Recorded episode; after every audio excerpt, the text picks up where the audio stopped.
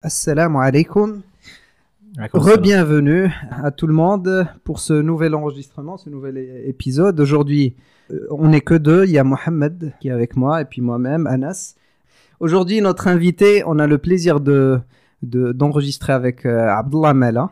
Il, a plusieurs titres, mais euh, on va choisir celui de, de créateur, fondateur et, et président de la mosquée de Martigny. C'est une petite ville en, Valais, en Suisse, dans les Alpes, à l'entrée des Alpes, magnifique de, de la Suisse. Et puis on a le plaisir de, de le rencontrer. C'est quelqu'un qui a, qui a plein d'idées, qui a réalisé beaucoup de choses, qui a un parcours de vie, de vie aussi intéressant. Et puis on, on aimerait bien apprendre de, de son expérience et, et, qui partage avec nous euh, son savoir et son expérience.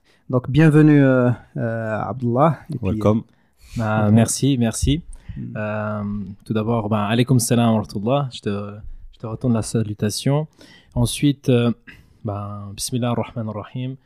Euh, c'est clair que, déjà, premier élément, par rapport à ce que tu as dit tout à l'heure, tu as dit que Martigny c'était une petite ville. Juste pour rectifier, hein. donc Martigny c'est la deuxième plus grande ville du Valais. Et euh, Allah Ta'ala nous a, nous a honoré euh, de faire ce centre ici, dans cette deuxième ville, qui n'avait pas euh, de centre pour les musulmans, qui n'avait pas de lieu de prière, qui n'avait pas de mosquée. Et c'était vraiment dommage parce que quand on partait depuis Sion, donc on traversait tout le canton, il n'y avait pas un endroit où on peut faire les ablutions. Et ça, ça fait combien de temps, juste pour, pour les gens qui connaissent pas, mhm. de, de, Sion à Martigny, il y a il y a 26 km. 26 km. Donc tous ceux qui habitaient donc euh, euh, à la périphérie de Sion ou bien dans les dans les villes alentours, donc devaient tous se déplacer vers Sion pour faire la prière, par exemple. Hmm. avant, avant d'aller de, hmm. parler du projet de la mosquée de Martigny, nous on aimerait bien commencer par le début, par par, par ton enfance, par ta vie. Euh, pour, pour, connaître un petit peu la personne avant de. On veut que tu te présentes, tu, te fasses, tu fasses une belle introduction. Inch'Allah. Alors en fait, euh, j'ai vraiment un parcours atypique. C'est-à-dire que je viens, je viens d'une famille euh, originaire du Kosovo. Donc euh, mon père arrive en Valais en, Valais en 1972. Et donc on est une famille de quatre enfants. Donc moi je suis le, le plus petit, j'ai deux frères et une sœur. Et voilà, donc on, on a grandi, enfin j'ai grandi en Valais. C'est-à-dire, j'ai fait toute ma scolarité ici, euh, toutes mes écoles, etc. Et, euh, et donc, euh, j'ai grandi comme, comme un, un, enfant, si j'ose dire, pas trop dans la norme, parce que, mhm en fait, euh, bah déjà le côté religieux, etc. Donc, c'est pas quelque chose qu'on avait dans notre famille. C'est vrai que j'ai remarqué dans les familles kosovars, il y a, soit on est très euh, religieux, mhm. soit on n'est pas du tout religieux, je pense. Ouais, parce qu'en fait, ça dépend des régions où, où, ces personnes vivaient. Par exemple, à l'époque de la Yougoslavie, etc., c'était assez compliqué. Donc, la région où vivaient mon père et ma mère, c'était euh, donc ils, vivaient entourés de, de Serbes mhm. orthodoxes, qui étaient très hostiles mhm. à l'islam. Et donc, c'était très très compliqué pour eux d'être des musulmans pratiquants. Et euh, donc typiquement, c'est eux qui allaient choisir leur imam, etc. Euh, donc imaginez-vous, à un moment donné, mon père il me raconte qu'ils avaient envoyé un imam dans, dans le village qui euh, D'ailleurs, il l'avait, il l'avait attrapé en train de manger pendant le Ramadan euh, pour vous expliquer un peu le niveau. Euh, et donc, c'était très très compliqué pour eux. Donc, tout ce qui, tout ce qui entre guillemets, qui était déviance de l'islam était favorisé par l'État, ouais. et tout ce qui était euh, islam tel que nous le connaissons, donc était était freiné, voire même stoppé. Mhm. Mhm. Et donc, c'est après la guerre. Voilà.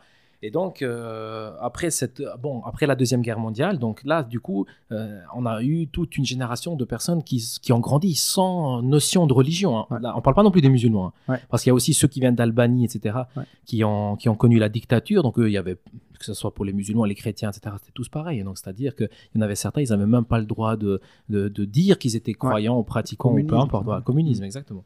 Hmm. Et donc, euh, euh, ma famille n'est pas une famille religieuse. C'est-à-dire, il se retrouve ici. Donc, mon père, il vient à l'époque. Euh, donc, il, ne fuit pas la guerre ni rien. Quand il arrive en 72, il a Yougoslavie, ça va très bien. Mais lui, il vient plutôt pour, pour voir un petit peu d'autres choses. Il vient pour travailler ici. D'ailleurs, il va m'avouer plus tard qu'il est venu pour trois mois. Et donc, voilà. Donc, visa touriste. Non? visa touriste. Non, à l'époque, je crois qu'il n'y avait même pas besoin de visa pour ah. les Yougoslaves. Parce que la Yougoslavie, c'était quand même un pays très fort. Hmm. Et donc, il venait comme il voulait. Et hmm. donc, voilà. Euh, donc, ce qui fait que, vu que je m'appelle Abdullah, euh, à l'école primaire, c'était étonnant. Parce que le prof, par exemple, il me disait Comment tu t'appelles Abdullah? Il disait Ok, toi, tu es sûrement musulman, va dehors. Donc, c'est-à-dire que je faisais pas les cours de catéchèse, donc les cours de, euh, sur le christianisme, etc. J'avais pas des cours sur l'islam parce que ma famille ne connaissait rien sur la religion. D'accord. Et donc, je me suis retrouvé, enfin, j'ai grandi avec rien, en fait. Mhm. et, et, voilà, donc, j'ai fait mon parcours, entre guillemets, professionnel, etc. Et un jour, en fait, parce que je pense qu'on va arriver sur le côté un, petit peu religieux, mhm. etc. Donc, arriver à l'âge de 25 ans, des fois, quand je dis aux gens, ils ne me croient pas. Hein. À 25 ans, je ne connaissais pas la Fatiha. Ajib. Voilà. Hmm. Et 25 euh, ans, c'est. Aujourd'hui, tu as quel âge? Aujourd'hui, j'en ai 35. D'accord. Subhanallah. Donc à 25 ans, ça, ça c'est après les études. Là, tu travailles quelque part et puis. Euh, exact. Donc je mène ma vie, etc. Et puis euh, dans ma famille, donc il y a mon frère qui qui commence à aller à la mosquée parce qu'il a marié, il a marié donc une, une albanaise de Macédoine. Et puis là-bas, ils sont un peu plus religieux, etc. Mhm. Donc, ils, il, commencent à tâter un petit peu la religion, ils commencent à aller un petit peu à la mosquée. Et ils commencent un petit peu aussi à nous parler dans la famille, etc.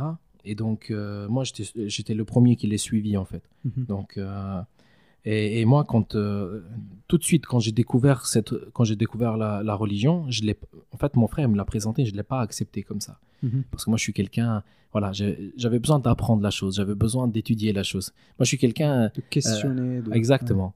Moi, je suis très académique. J'aime bien comprendre et ensuite, donc, je m'implique. Et ça, ça a été une grande force pour moi, parce que d'entrée, je n'ai pas voulu, euh, entre guillemets, d'un islam traditionnel.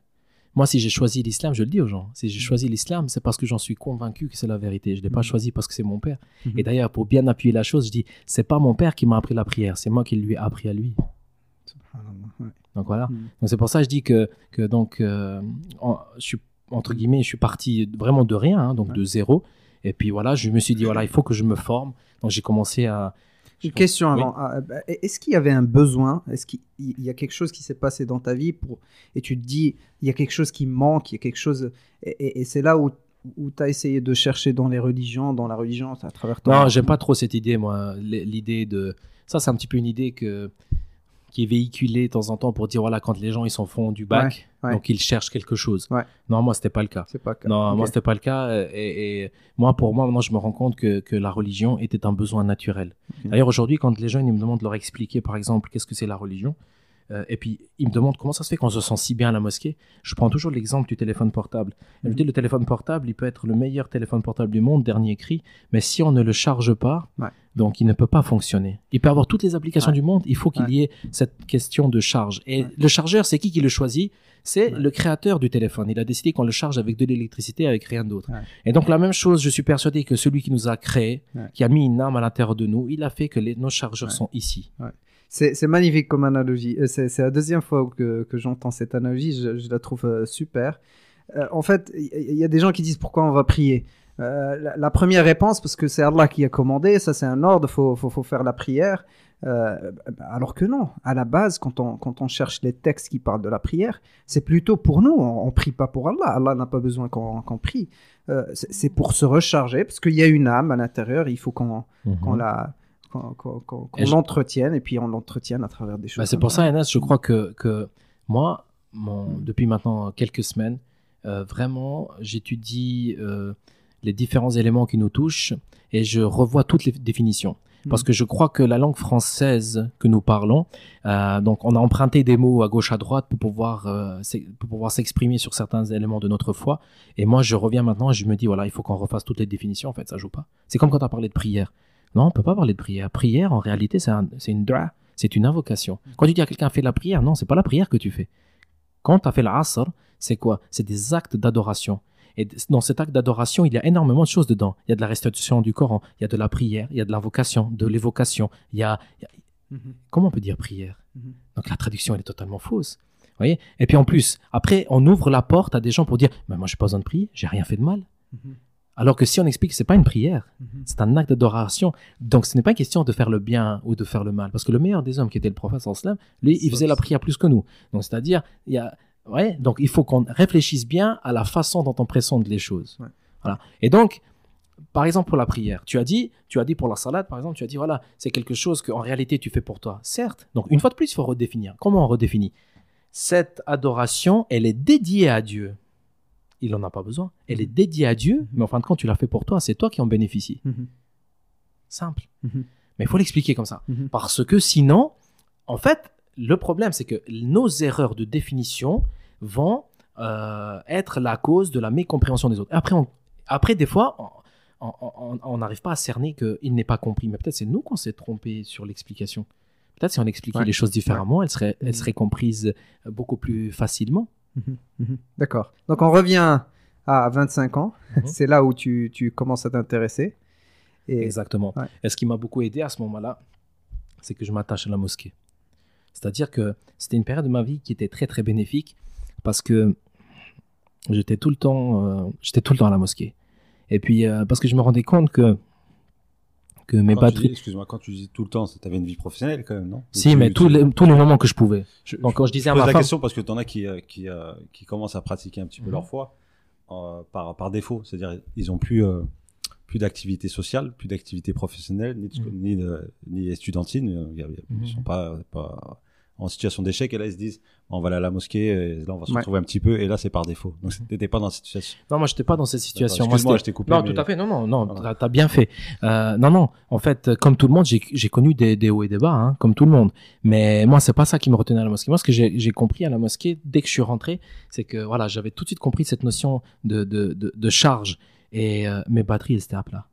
Et quand je dis à plat, c'est vraiment tellement à plat que le moteur, il démarre plus.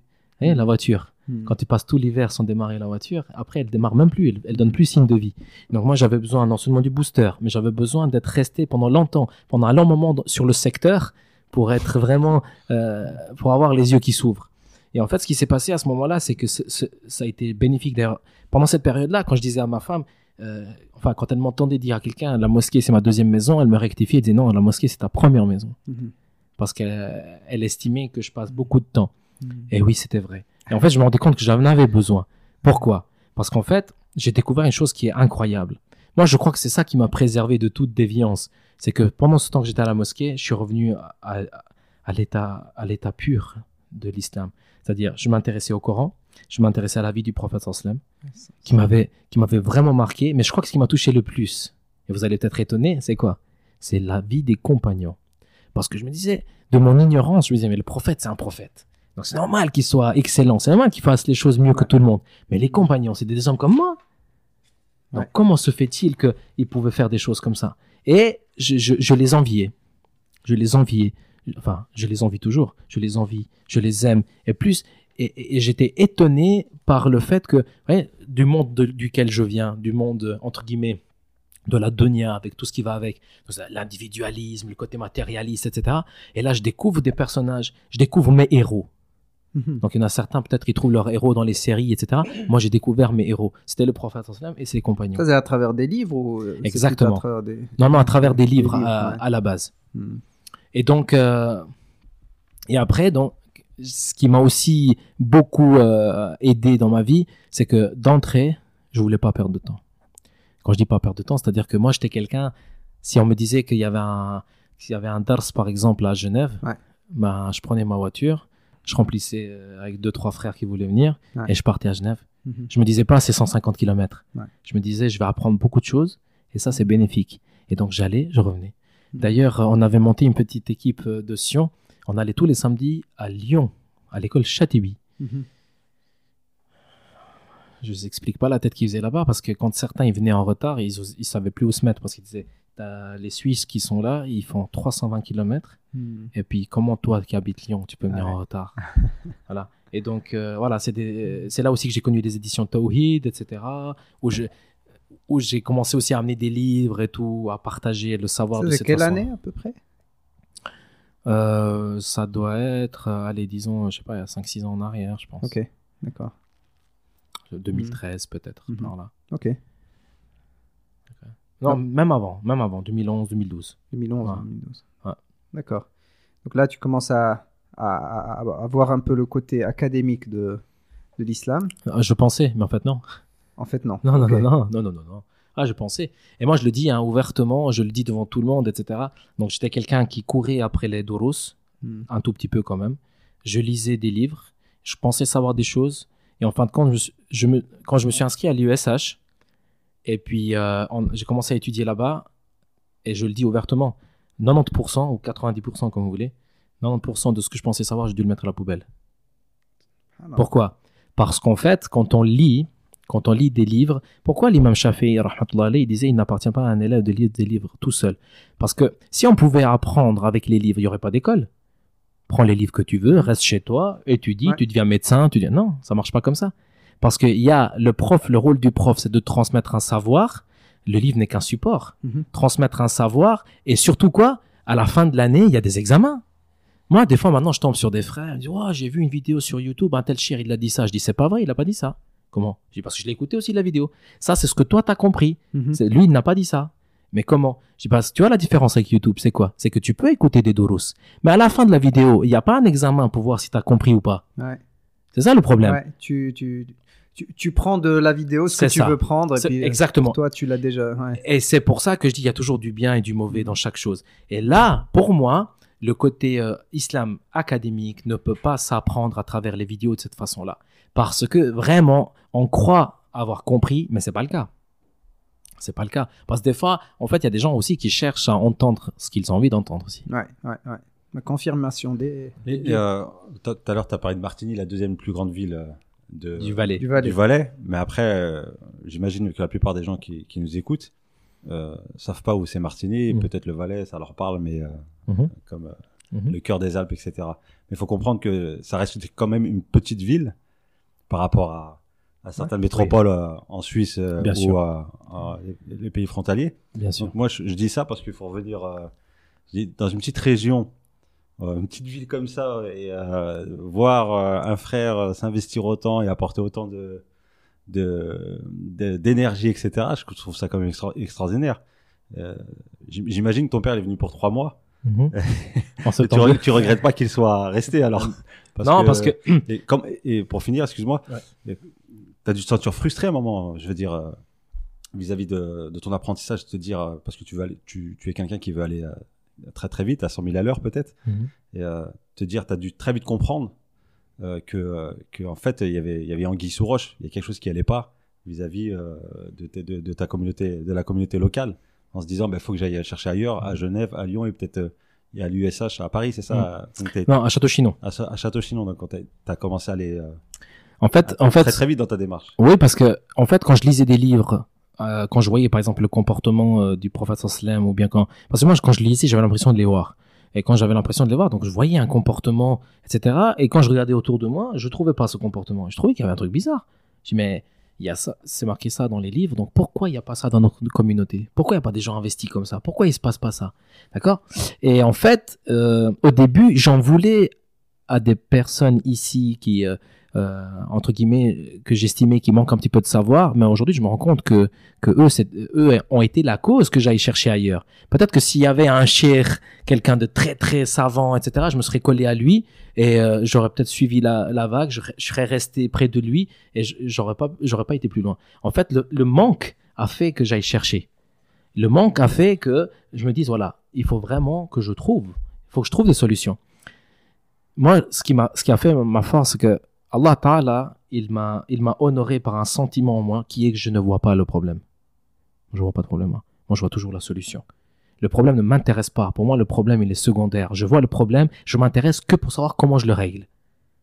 D'accord? Donc, premier élément. Deuxième élément, on remet jamais un plus tard. C'est-à-dire, un jour, je lisais, par exemple, dans un, euh, on apprenait que euh, un grand savant de l'islam, il, il avait posé la question à savoir comment on reconnaît un savant. Et puis ça, ça m'a marqué à vie. Il avait donné quatre points. Quatre points qui ont formé toute ma vie. C'était quoi? Numéro un, d'où tu tiens ton savoir? C'est-à-dire, c'est pas toi qui dis je sais, c'est les autres qui qui vont entre guillemets euh, attester ton savoir. Donc maintenant, ça se fait dans les universités, à travers des masters, des doctorats, etc. Mais c'est les autres qui attestent de ton savoir. C'est pas toi-même. de un, où t'as appris ce savoir? D'accord? Numéro deux, est-ce que tu le mets en pratique ou pas? Parce que si tu le mets en pratique, ton savoir, t'es un savant. Si tu le mets pas en pratique, tu ne l'es pas. Parce que dire toi-même, tu n'es pas convaincu de ce que tu, ce que tu dis. D'accord? Numéro 3, très très important. Est-ce que les gens se rassemblent autour de cet homme ou les gens le fuient? Si c'est un savant, il rassemble les gens. Si c'est un ignorant, les gens le fuient. Et quatrième élément, pour moi le plus beau, c'est celui-là. Est-ce qu'il apporte des solutions ou il voit que le problème? Moi, je casse mon téléphone par terre maintenant. Toute, la, toute Martini voit qu'il est cassé. Maintenant, à savoir, seulement celui qui répare le téléphone, il sait le réparer. Donc casser tout le monde, ça sert à quoi maintenant qu'on se met tous autour de ce téléphone? Il est cassé, il est cassé. Oui, on a vu qu'il est cassé. Maintenant, comment on fait? La question, c'est comment le réparer maintenant ce téléphone? Et ça, on peut par analogie expliquer ce qui se passe dans la communauté musulmane. Dans n'importe quelle mosquée tu rentres, tu entends ça, ça va pas, ça, ça va. Moi, je les écoute, hein. Ça, ça va pas, ça, ça va pas, ça va pas. Je dis, mais le temps que tu as parlé pour dire que ça va pas, tu te serais levé, tu l'aurais fait. Moi, chaque fois que je voyais qu'il manquait un truc dans la mosquée, je me disais, Allah, il m'a honoré, il veut que moi, je l'ai vu qu'il manque ça, donc je vais le faire. Il manque des Coran. Maintenant, je vais en parler pendant trois semaines au comité. Il manque, il manque, il manque. Mais bismillah, vas-y, va trouver des Corans. Hein? Tu vas, tu remplis ton coffre et tu ramènes. Bismillah, tu les mets dans les étagères. Ça y est, tout ce que tu as discuté. Magnifique. On, peut, on peut faire, je pense, l'exemple là de de, comment reconnaître un savant. Je pense pour chaque élément, on peut faire une, mhm. tout, un, tout un enregistrement juste pour chaque élément. C'est magnifique, c'est beau. Euh, ok, donc on revient à, notre histoire d'Abdullah Mala. Après, tu décides de, de t'inscrire dans la formation de Château Chinon. Exact, parce, que j'ai j'ai entendu que tu étais le premier Suisse. Ça, c'est vrai ou pas? Ouais, possible. le premier Suisse à t'inscrire. Euh, c'est possible. Je crois qu'il y avait, je crois qu'il y avait une sœur aussi avec moi. Je crois qu'il y avait aussi, ouais, mais on était les premiers, ouais. Donc c'était, donc, euh, par, euh, voilà. Tout, tout modestement, je, je, je peux dire que aujourd'hui, les frères et sœurs qui font, par exemple, les examens à Lausanne, bah, mhm. qui sachent que c'est moi qui en suis la cause. Parce que moi, quand j'ai commencé l'USA, je dis, je vais quand même pas venir jusqu'à là-bas. Alors, mhm. euh, comment on va faire? Donc, ben, je dis, ben, on va faire ça à Lausanne. Comme ça, ben, je pensais mhm. déjà à plus tard. Je me suis dit, si plus tard, il y aura d'autres étudiants, donc ils vont se réunir autour d'une ville plus grande que la nôtre, donc Lausanne. Juste pour expliquer, maintenant les étudiants qui sont inscrits à Château-Chinon, ils ont la possibilité de passer des examens à Lausanne, à Lausanne dans le centre de prix, dans, dans votre centre. Ouais. Mm. Et tu as été le... Le premier. C'est moi qui ai demandé, ouais. D'accord, tu as, fait une demande à, Exactement. à l'institution là-bas Exactement, ils me l'ont accordé. Et donc maintenant, même Martini va devenir un donc, centre. Donc tu as trouvé une solution au problème. Exactement. une solution. voilà, exactement. Ok, une question par rapport à ça. On connaît beaucoup de jeunes, quand ils veulent apprendre la religion, quand ils veulent avoir ce, ce regard académique, euh, qu'est-ce qu'ils font? Ben, Ils vont à Médine. Je pense que tu connais euh, mhm. plein de jeunes qui ont décidé d'aller à Médine, après ils reviennent. Pourquoi toi, tu as fait... Tu avais cette possibilité ou pas? Tu avais fait une réflexion de ne pas aller... Moi, j'ai jamais demandé à Allah subhanahu wa de m'envoyer ni à la Mecque ni à Médine. J'ai toujours demandé à Allah subhanahu wa de m'accorder ce qu'il y a de mieux pour moi. Mhm. Un jour, vous savez, euh, Saad ibn Abi Waqqas était parmi les, les, compagnons que Allah subhanahu wa ta'ala, avec la dua du prophète sallam, a fait en sorte que, que toute cette dua était acceptée. Et un jour, il arrive à la Mecque, il était très vieux, puis il y a un frère qui vient le voir et dit, cher, tout le monde te demande de faire des duas pour eux, tu les fais et Allah il les exauce. Alors que toi, tu es aveugle. Pourquoi tu fais pas des duas pour qu'Allah subhanahu wa ta'ala il te rende la vue? Il a dit, mais moi je fais des duas mieux que ça. Il a dit, c'est quoi? Je demande à Allah ta'ala qui m'accorde ce qu'il y a de mieux pour moi. Et là où je veux en venir, c'est qu'un jour, il y a un frère, il, me dit, tu sais quoi? Je dis non. Il me dit, j'ai été accepté à Médine, je vais aller faire mes études à Médine. Je dis, mon frère, qu'Allah subhanahu wa ta'ala te donne ce qu'il y a de mieux pour toi. Et il s'est arrêté, il m'a regardé d'un air euh, hautain et m'a dit, euh, mais qu'est-ce qu'il y a de mieux que Médine? Je dis, mon frère, un jour, tu vas le comprendre. C'est-à-dire que ce que je voulais lui dire par là, c'est que même avec le savoir, le savoir, Allah Ta'ala, il l'a envoyé partout. Il n'est pas qu'à Médine ou à la Mecque, de un. De deux, il faut faire attention parce que même avec le savoir, on peut dévier. Même avec le savoir, certains ils sont partis là-bas, ils sont revenus, ils sont devenus hautains, ils sont devenus, euh, ils sont devenus euh, orgueilleux. Ils croient qu'il y a que eux qui savent, ils croient que eux, il y a que eux qui ont compris la religion. Et en fait, moi, ce qui m'a, euh, ce qui m'a attiré vers l'IESH, donc c'est de un parce que je suis marié, j'ai des enfants, etc. Donc c'était compliqué pour moi de partir. Et deuxième élément, j'avais compris que je voulais euh, traiter les questions de l'islam avec des chouïrs qui connaissaient euh, l'Europe. contexte. Voilà, le contexte européen. Hmm. Et donc c'est pour ça que quand j'ai appris qu'il y avait cette école et en plus qu'on pouvait faire ça à distance, donc ça venait d'ouvrir le, le, le, cursus à hmm. distance, j'étais aux anges.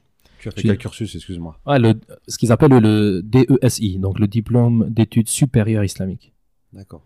C'est euh, c'est sharia. C'est sharia, ouais. Euh, lui, il fait partie de, de, des gens qui sont allés à Médine, si jamais. Hmm. Il est revenu. Euh, lui, je veux dire euh, Mohamed. Hein. ah, donc moi, je te rejoins un petit peu dans ton analyse. Je suis parti là-bas pour des causes familiales. Donc, je voulais sauver un petit peu mes enfants et ma femme, mon épouse, de l'enfer de la France, etc. là, il faut, faut fuir. Ah Quand je suis arrivé là-bas, j'ai vu que c'était plus euh, que les gens qui, enfin les gens, je juge pas tout le monde, mais euh, j'ai vu beaucoup de gens d'étudiants. Moi, j'y étais pas en tant qu'étudiant, j'étais mon crime euh, mhm. travailleur. Mhm. Et donc quand je suis arrivé là-bas, j'ai remarqué que beaucoup cherchaient un label en fait, donc une notoriété plus que le, le mhm. savoir de fond. Et, ils étaient là plus pour un label, une image. Et on revient ici en France, en Europe. Voilà, on a été, on, nous sommes allés à Médine et on a cette notoriété-là. Peu importe si Mm. si ça colle ou pas avec notre pratique euh, locale. Donc euh, je te rejoins. Mais moi c'est tout le contraire. Alors moi c'est tout le contraire. Moi, euh, si vous me posez pas la question, je le dis à personne. Moi, je me prononce. Jamais je me présente comme imam. Jamais je me présente comme le chier de qui que ce soit. Jamais je me présente comme quelqu'un qui a du savoir. Jamais, jamais, jamais. Jamais vous entendrez quelqu'un dire ici, on a entendu Abdullah dire cela. Première fois qu'on a ouvert cette mosquée, à chaque fois, je me suis levé et j'ai dit, si vous trouvez quelqu'un de meilleur que moi, amenez-le et je, serai son élève. C'est aussi simple que ça. Hein. L'islam, euh, en fait, euh, le titre, malheureusement, ça c'est un piège dans, certains tombes. Donc, c'est-à-dire qu'ils ils vont, euh, comme tu dis toi, pour une espèce de renommée, ou bien ils croient que, voilà, l'islam juste, il n'est que là et pas ailleurs. Donc déjà, ça c'est une forme d'orgueil. Comment tu peux penser qu'il n'y a que toi qui as compris la religion? Comment tu peux penser qu'il n'y a que à cet endroit-là que ça se passe? Et comment Allah Ta'ala a guidé tous les autres alors? Comment ça se fait euh, partout dans le monde, il y a l'islam? Comment c'est possible? Donc moi, euh, en fait, ce qui m'a aussi aidé, c'est qu'un jour, à l'école Chatibi, il y avait un prof, euh, sauf erreur, ce jour-là, c'était Farid Slim qui donnait des cours. Subhanallah. Et puis, je sais pas ce qu'il m'a appris, j'ai dit, cher, je dis, moi, comme toi, je crois que je vais rentrer au Kosovo, et puis je vais aller là-bas, c'est un pays musulman, il y a l'adhan, il y a... je pose pas la question, tout est halal. Exactement. Et il m'a dit une phrase qui m'a, qui m'a scotché m'a dit Abdullah, tu viens d'où toi maintenant? J'ai dit de Suisse. De où? De Sion. Il a dit Est-ce qu'à Sion, sont tous musulmans? J'ai dit non. Il m'a dit T'as assez de travail chez toi. Hmm. Et là, j'ai pris conscience d'un truc énorme. Tu sais ce que c'est? Subhanallah, si Abdullah il part à, Pristina, il est comme tout le monde. Inutile. Ouais. Il est comme tout le monde. Hmm. Alors que Abdullah, là où il est aujourd'hui, il peut être utile aux autres. Donc moi, ce qui m'intéresse, c'est quoi? Moi, ce qui m'intéresse, c'est le meilleur d'entre vous, c'est celui qui est le plus utile aux autres. C'est-à-dire, moi, j'ai compris, j'ai compris peut-être que nous, en tant que musulmans, qu'est-ce qu'on, peut-être qu'on n'arrivera pas à atteindre le paradis par nos actions, qui sont trop minimes. Mais peut-être que si on devient la cause que d'autres fassent ces bonnes actions, peut-être que cumuler et un peu de lui, un peu de lui, un peu de lui, c'est bon. L'autre jour, quand il y a un des frères là qui a appris à lire l'arabe, ah, merci mon frère. J'ai dit non, c'est moi qui te remercie. Toute ta vie, tu vas lire, je vais gratter sur toi, Inch'Allah. Eh ben, eh, pour faire ces, formations, on a, besoin de la langue arabe ou, pas? Non. Non. Bah, la preuve, c'est que moi, je, parle très très mal la langue arabe. Hmm. Et, euh, et d'ailleurs, euh, même le peu que je parle, je fais très attention parce que ça reste la, langue euh, du Coran. Donc, par respect. voilà. Hmm. Mais ce que je dis, c'est que moi, je le répète, hein, je j'ai pas fait cette, j'ai pas, j'ai pas fait des études pour être imam. J'ai pas fait des études. Moi, on m'a demandé quand j'avais, je m'étais inscrit à Lyon, pourquoi tu es là? Mhm. C'est une phrase qui m'avait, qui m'avait, qui m'avait vraiment mis dans le contexte. C'est mhm. vrai, je me suis posé à Lyon comme ça devant cette feuille blanche. C'est vrai, pourquoi je suis venu? Pourquoi j'ai mhm. fait toute cette route et tout? Et en fait, j'ai écrit trois points sur cette feuille blanche qui m'ont aidé toute ma vie. Un, j'ai marqué si je ne connais pas ma religion, comment je sais ce qu'Allah il aime et ce qu'il déteste Donc comment être, hein? Comment être juste avec Allah si je sais pas? Numéro 2 parce qu'oubliez pas mon contexte à moi, ma famille, j'ai numéro 2. Euh, comment moi je vais transmettre la religion, par exemple, ne serait-ce qu'à ma femme ou mes enfants. L'imam, il peut pas venir chez moi tous les jours. Donc moi, je dois apprendre la religion mm. parce qu'on m'a dit que j'étais l'imam de ma famille. Donc voilà, en tant que tel, je, je donc j'ai pour obligation de euh, d'apprendre. Et numéro 3, si moi j'apprends pas la religion, mais qui va l'apprendre à mes parents? Mm. D'accord. Et donc c'est avec ces trois avec ces trois points là que, mm. que, que j'ai démarré la chose. Je dis voilà, il faut vraiment que, que je fasse un effort mm. pour, euh, pour apprendre donc euh, pour apprendre le din. Et puis euh, et puis je me suis tenu, je me suis tenu à cela. Mm-hmm. Et je me rends compte que ça c'est une démarche que qui devrait être faite par tout le monde, mm-hmm. parce que en fin de compte, qu'est-ce qui nous intéresse en tant que musulmans? En fin de compte, ce qui nous intéresse, c'est comment nous allons partir de ce monde. D'accord? Mais si on dit toujours que c'est un voyage, D'accord Que notre mort est un voyage. D'ailleurs, euh, dans le livre que je suis en train d'écrire, à un moment donné, j'explique. Donc, parce qu'il y a des gens qui disent, par exemple, je ne crois pas à la vie après la mort. Alors, comment je leur explique ça? Je dis, mais moi, la vie après la mort, je la vois comme l'enfant quand il est dans le ventre de sa mère. Il est en vie. Alors, pourquoi on parle de naissance? La date de naissance. on commence à compter à partir du moment où il est dehors. Mhm. Mais pourtant, il était déjà dans le vide, dans le ventre. Mhm. Donc, qu'est-ce qui s'est passé? C'est le même enfant. Il était en vie également, sauf que il vit dans un autre monde. Ouais. Et c'est exactement comme ça que j'explique la mort. Mhm. C'est-à-dire, tu continues à vivre, sauf que tu vas vivre dans un autre monde, Mhm. tel que comme tu étais, Mhm. tac et tac. Ouais. Voilà. Et donc, ce qui nous intéresse, c'est, vu que c'est un voyage, mais comment nous nous sommes préparés? Et si tu veux te préparer, tu es obligé d'apprendre. Tu es obligé d'apprendre. Comme par exemple, quand tu vas, si tu as envie de voyager dans un pays que tu n'as jamais, que t'as jamais connu, Ouais. qu'est-ce que tu vas faire? Bah, Tu vas te renseigner sur le pays, sur les pratiques sur place, qu'est-ce qu'il te faut comme visa, qu'est-ce qu'il te faut comme vaccin. Mhm. Pourquoi le dîner serait différent? Et tu, tu penses pas, tu penses pas que pour apprendre la religion d'une manière académique surtout, euh, euh, est-ce qu'on est capable maintenant d'avoir une formation académique sans apprendre l'arabe? Oui. À ton avis? Oui, oui, oui, oui, oui. Mille fois oui. Pour la simple et bonne raison que, que je le répète, hein, moi, pour moi, euh, la langue arabe, donc, euh, est une science propre, est une science en elle-même. C'est-à-dire que pour être un alim, pour être un shir, quelqu'un qui donne des fatawa, etc., la langue arabe, elle est obligatoire. On discute pas. Mais maintenant, à notre niveau à nous, en tant que musulmans, d'accord, en musulmans qui vivent en Europe, nous avons absolument pas besoin de la langue arabe. À part, bien sûr, d'apprendre les sourates, etc. Donc, pour pouvoir les réciter dans la prière et tout. Mais sinon, donc, la langue arabe n'est pas obligatoire, bien au contraire. Et en plus, maintenant, la chance que nous avons, nous, par rapport aux autres, c'est qu'il y a beaucoup de livres qui sont, euh, qui sont traduits en langue française. On a des dourous en langue française. On a de la possibilité d'apprendre l'islam académique en langue française.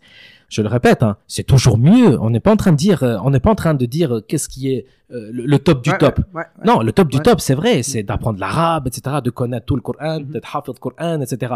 Mais oublions pas notre contexte. Mhm. On a affaire à une jeunesse qui est ici. Ouais. Donc dès qu'il vient à la mosquée, la première chose que tu viens, tu lui dis, écoute, il faut apprendre l'arabe, il faut apprendre le Coran par cœur. Ouais. Pour lui, toutes, les, tout- toutes ces deux choses sont difficiles. Exact, ouais. Donc pourquoi tu mets deux obstacles alors qu'il faut trouver des solutions? La solution, c'est quoi?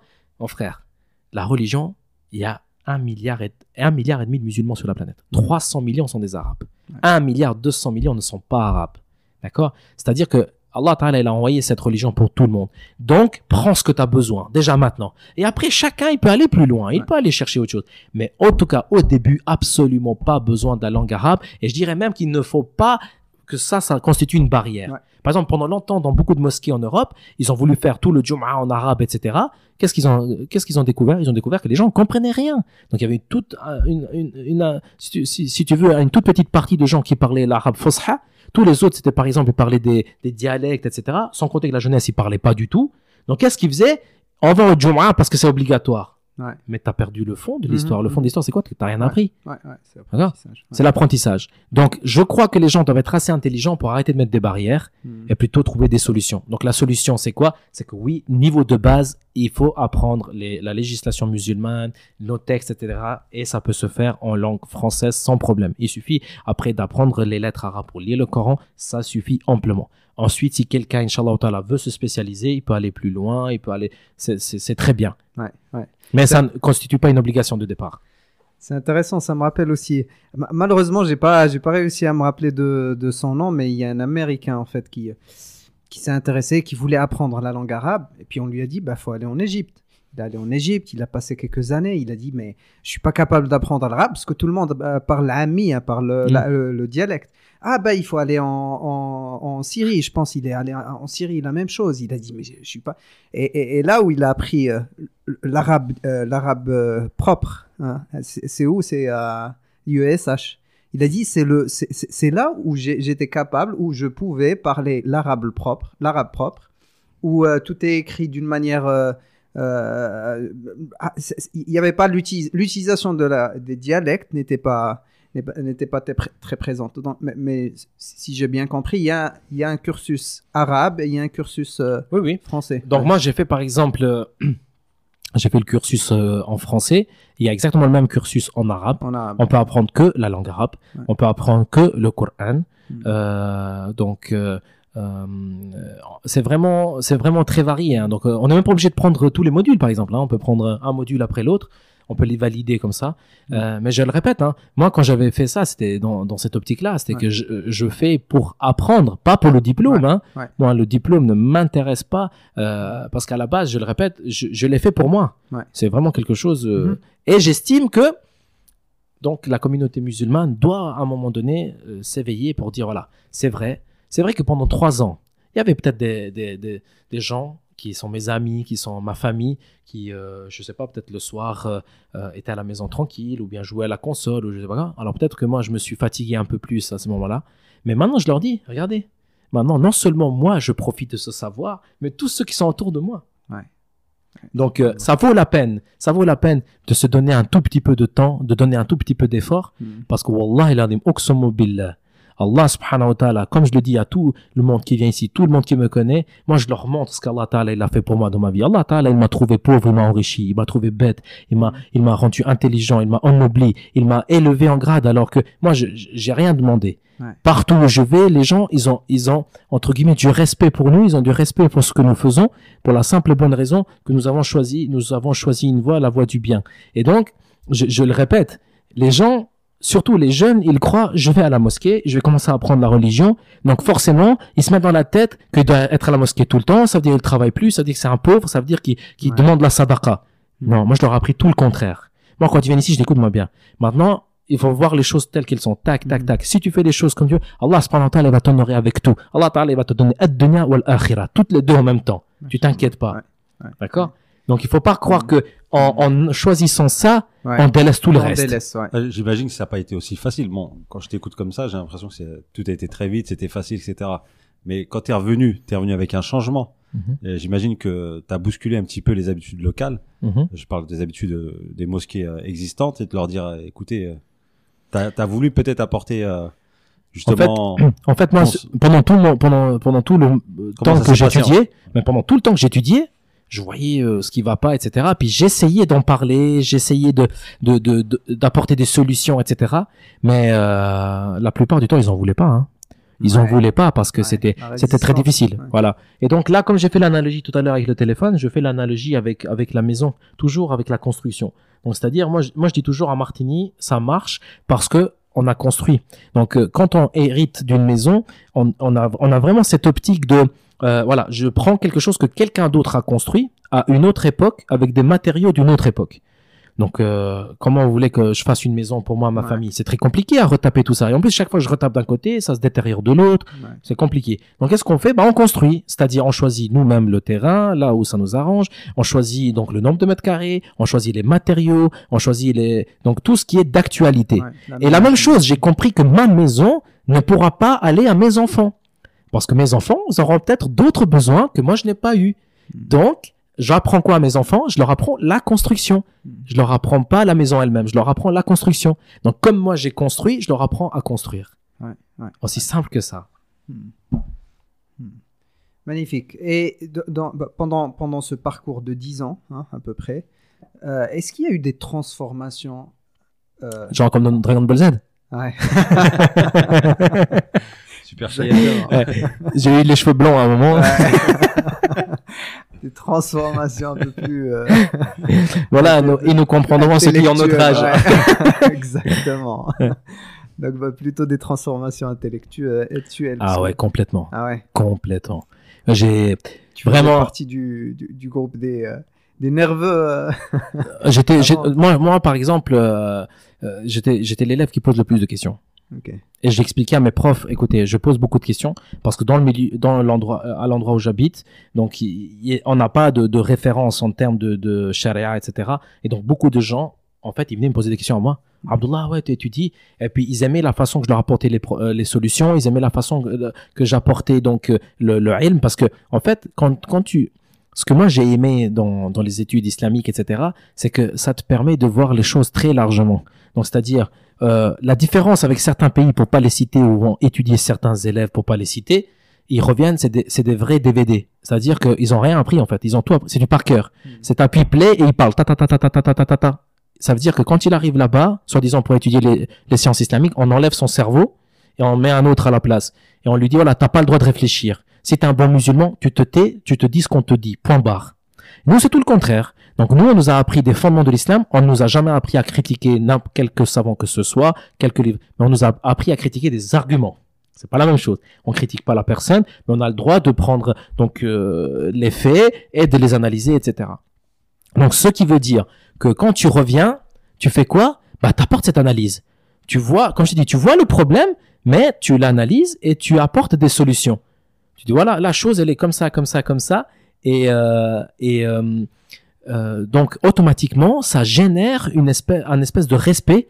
Donc parce que les gens ils en avaient marre aussi que ils viennent poser une question à la mosquée, halal ou c'est haram? Ouais. Mais pourquoi? Eh, Écoute, Ouais. c'est comme ça. Ouais, mais justement, quand tu es revenu, Ouais. il y a une expression qui dit euh, nul n'est prophète en son pays. Mhm. Et J'espère que j'ai pas dit de sacrilège, j'ai pas blasphémé.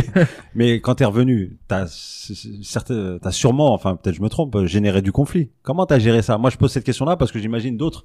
Euh, en, en Mhm. France, je sais que dans, dans le quartier où j'habite, il y, a- il y a des conflits qui ont éclaté il y a une trentaine d'années. Et au jour d'aujourd'hui, on est encore dans le Mhm. dans La dans- gestion dans- des- voilà, des on est encore dans les, les- les- dans- on subit les effets. Donc toi, comment t'as tout ça pour dire que que- qu'est-ce que tu conseilles à des gens qui voudraient changer les choses euh, sans sans heurter les sensibilités locales, sans heurter leur entourage générationnel, euh, Ouais. minhaj, etc.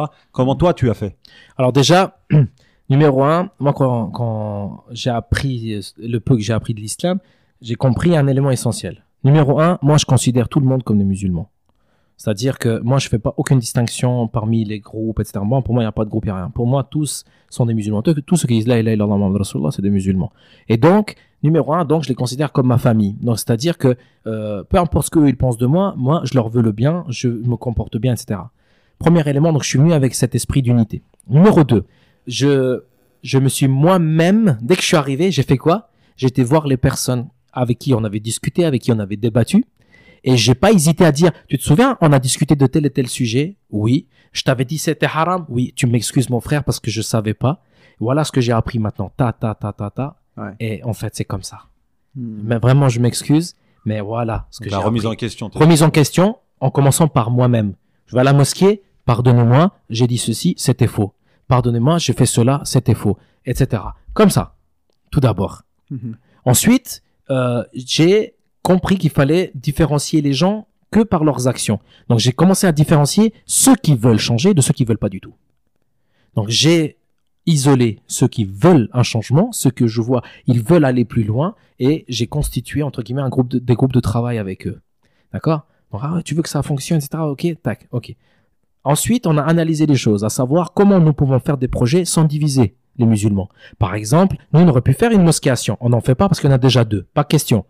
Donc, on a fait une mosquée à en- là, il n'y en avait pas. Pourquoi? Parce que on crée pas, on crée pas la division. D'accord Hmm. Comme ça, tu analyses. Ensuite, qu'est-ce que fait la mosquée? Ils font ça, ça, ça. Ok. Qu'est-ce qu'ils ne font pas? Alors, ce qu'ils ne font pas, nous, on va le faire à travers notre association, par exemple. Hmm. Pour la simple et bonne raison qu'on va venir combler un manque, mais sans qu'on puisse venir nous dire, Ouais, parce qu'il y en a certains qui tombent aussi dans, dans ce piège, qu'ils font des associations, Mhm. et moi, je leur ai rappelé à certains jeunes qui m'avaient invité une fois. J'ai dit, ce que je vois en vous, faites attention. Hein. Il m'a dit, pourquoi?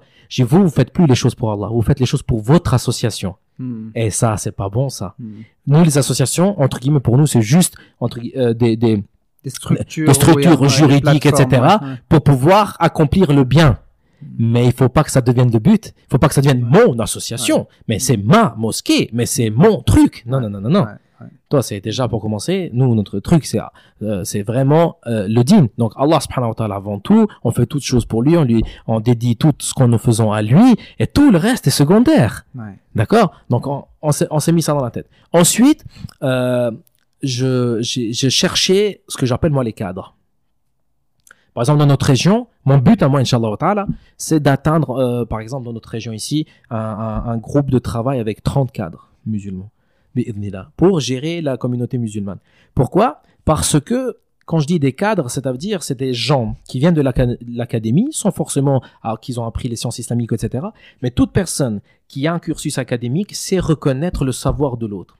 Parce que pourquoi vous croyez que le- Imam Shafi'i il a dit, il a dit euh, parmi les ignorants, je suis le plus, ignorant d'entre eux. Moi j'ai j'ai médité cette phrase, mais c'est logique. Parce que celui qui est ignorant, il peut pas reconnaître ton savoir. Ouais. Tu Ouais, peux parler, etc. ouais. Lui, il est très très loin de cela. Donc pour lui, il ne, il ne le voit pas, il ne te reconnaît pas comme C'est tel. intéressant cette expression. Je- Ah. Parmi les ignorants, je suis le plus ignorant D'en- de- d'entre eux. Oui, voilà. Parce que parmi les savants, il était le plus savant d'entre eux. Parce que les savants, quand ils voyaient arriver l'imam Ah, Shafi'i, reconnaissait, et ouais. il reconnaissait son savoir et lui disait c'est toi qui parles, nous on t'écoute. Les ignorants, ils disaient toi tu te tais, c'est nous qu'on parle. D'accord. Donc, euh, donc il faut comprendre, il faut comprendre cet élément-là. Alors, moi je me suis dit quoi? Je me suis dit bah on va pas laisser le champ libre des ignorants parce que là où ils ont le champ libre, ça veut dire que nous on n'a pas su remplir ce champ. Hmm. Donc voilà pourquoi je me suis dit, voilà, il faut qu'on forme des, des, groupes de personnes de savoir, etc. Donc nous, alhamdulillah, par exemple, euh, on, a, on a parmi nous des, médecins, on a parmi nous des gens euh, qui sont dans l'éducation, etc. Mais vraiment des gens qui, qui, euh, qui, voilà, ils ont été sélectionnés, entre guillemets, pour leur savoir, pour leur piété, etc. Et avec eux, on a constitué des groupes plus larges. Parce que mine de rien, quand vous constituez un groupe qui gentiment, par ses actions, qu'il le veuille ou non, impose le respect. Après, même s'il y a des gens qui viennent et disent oui, mais attends, mais nous on les connaît pas, etc. Non, non, non, c'est bon. T'as vu ce qu'ils ont fait là, ils ont fait là, ils ont fait là. Ça y est fait leur preuve. Ils ont fait leur preuve, ça y est. Légitimité en quelque sorte, elle s'installe. Quand, je t'entends parler euh, ces cinq dernières minutes, j'ai l'impression que tu es un chef d'entreprise et que euh, tu, euh, tu, fais, tu détermines ta zone de chalandise avec les produits que tu vas placer. donc, et pourquoi, c'est quoi ton background? Et pourquoi ce serait différent? Non, non, mais voilà, donc tu as, un cursus professionnel. Es... Oui, oui, oui, bien sûr. C'est-à-dire que moi, euh, professionnellement, bah, moi, j'utilise. Moi, je dis pas que c'est pas, je dis pas que c'est pas bon. Au contraire, t'as un plan d'action, des objectifs, etc. C'est ce qu'on entend dans, les, dans les. Mais moi, je le prends comme un point positif parce que moi, justement, tout ce que j'ai appris dans ma vie, donc, euh, euh, je, je, je, le, je le pratique là. Donc, c'est clair que moi, de, de par, de par mon métier, euh, par exemple, avec toutes les études que j'ai fait aussi, euh, tout ça, je, je, j'aide, enfin, si vous voulez, euh, en fait, l'islam Pourquoi on appelle ça les sciences islamiques Parce qu'en fait, tu comprends l'être humain. Quand tu comprends le créateur, tu comprends la création, tu comprends l'homme, donc tu comprends son espace, et c'est facile. Donc, facile à analyser. Eh, un jour, je parlais avec une, avec euh, une, dame, puis elle, elle a fait des études de droit. Et tu sais comment je lui explique euh, la différence entre les études de droit, elle, et nous? Parce que nous, quand on fait des études en, en, en sciences islamiques, on appelle ça les sciences humaines. Et je lui dis, si quelqu'un fait une action j'ai vous, votre rôle à vous, c'est d'analyser cette action, à savoir est-ce qu'elle est punissable ou pas, etc.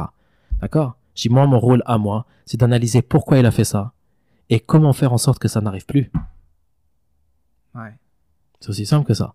C'est-à-dire que nous, notre rôle à nous, c'est quoi? C'est s'intéresser à l'humain. Moi, j'aime l'humain, cette création qu'Allah subhanahu wa ta'ala a envoyée. Et c'est pour ça que combien de fois nous on applique ce verset du Coran qui dit que le prophète il a été envoyé comme miséricorde pour toute l'humanité, il n'a pas été envoyé que pour les musulmans.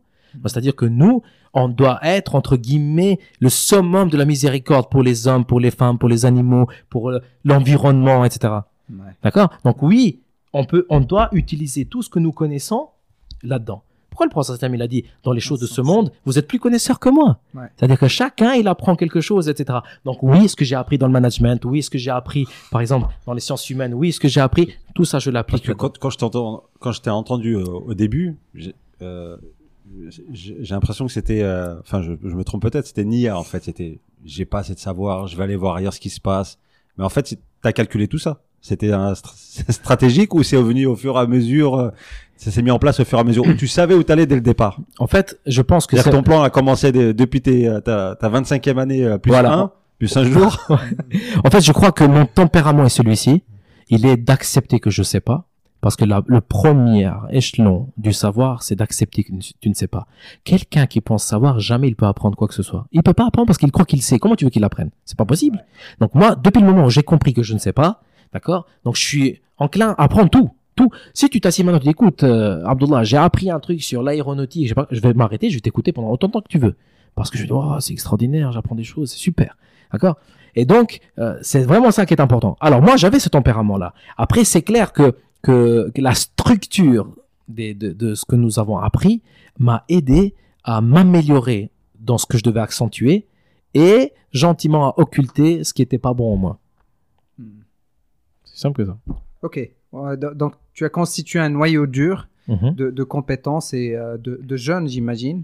Euh, et, puis, votre projet, c'était de fonder euh, ou de créer une mosquée. Et c'est là où vous avez décidé de... à la base, en fait, on a créé une association qui s'appelle De la lumière à l'excellence. Mhm. Là aussi, euh, vous voulez le...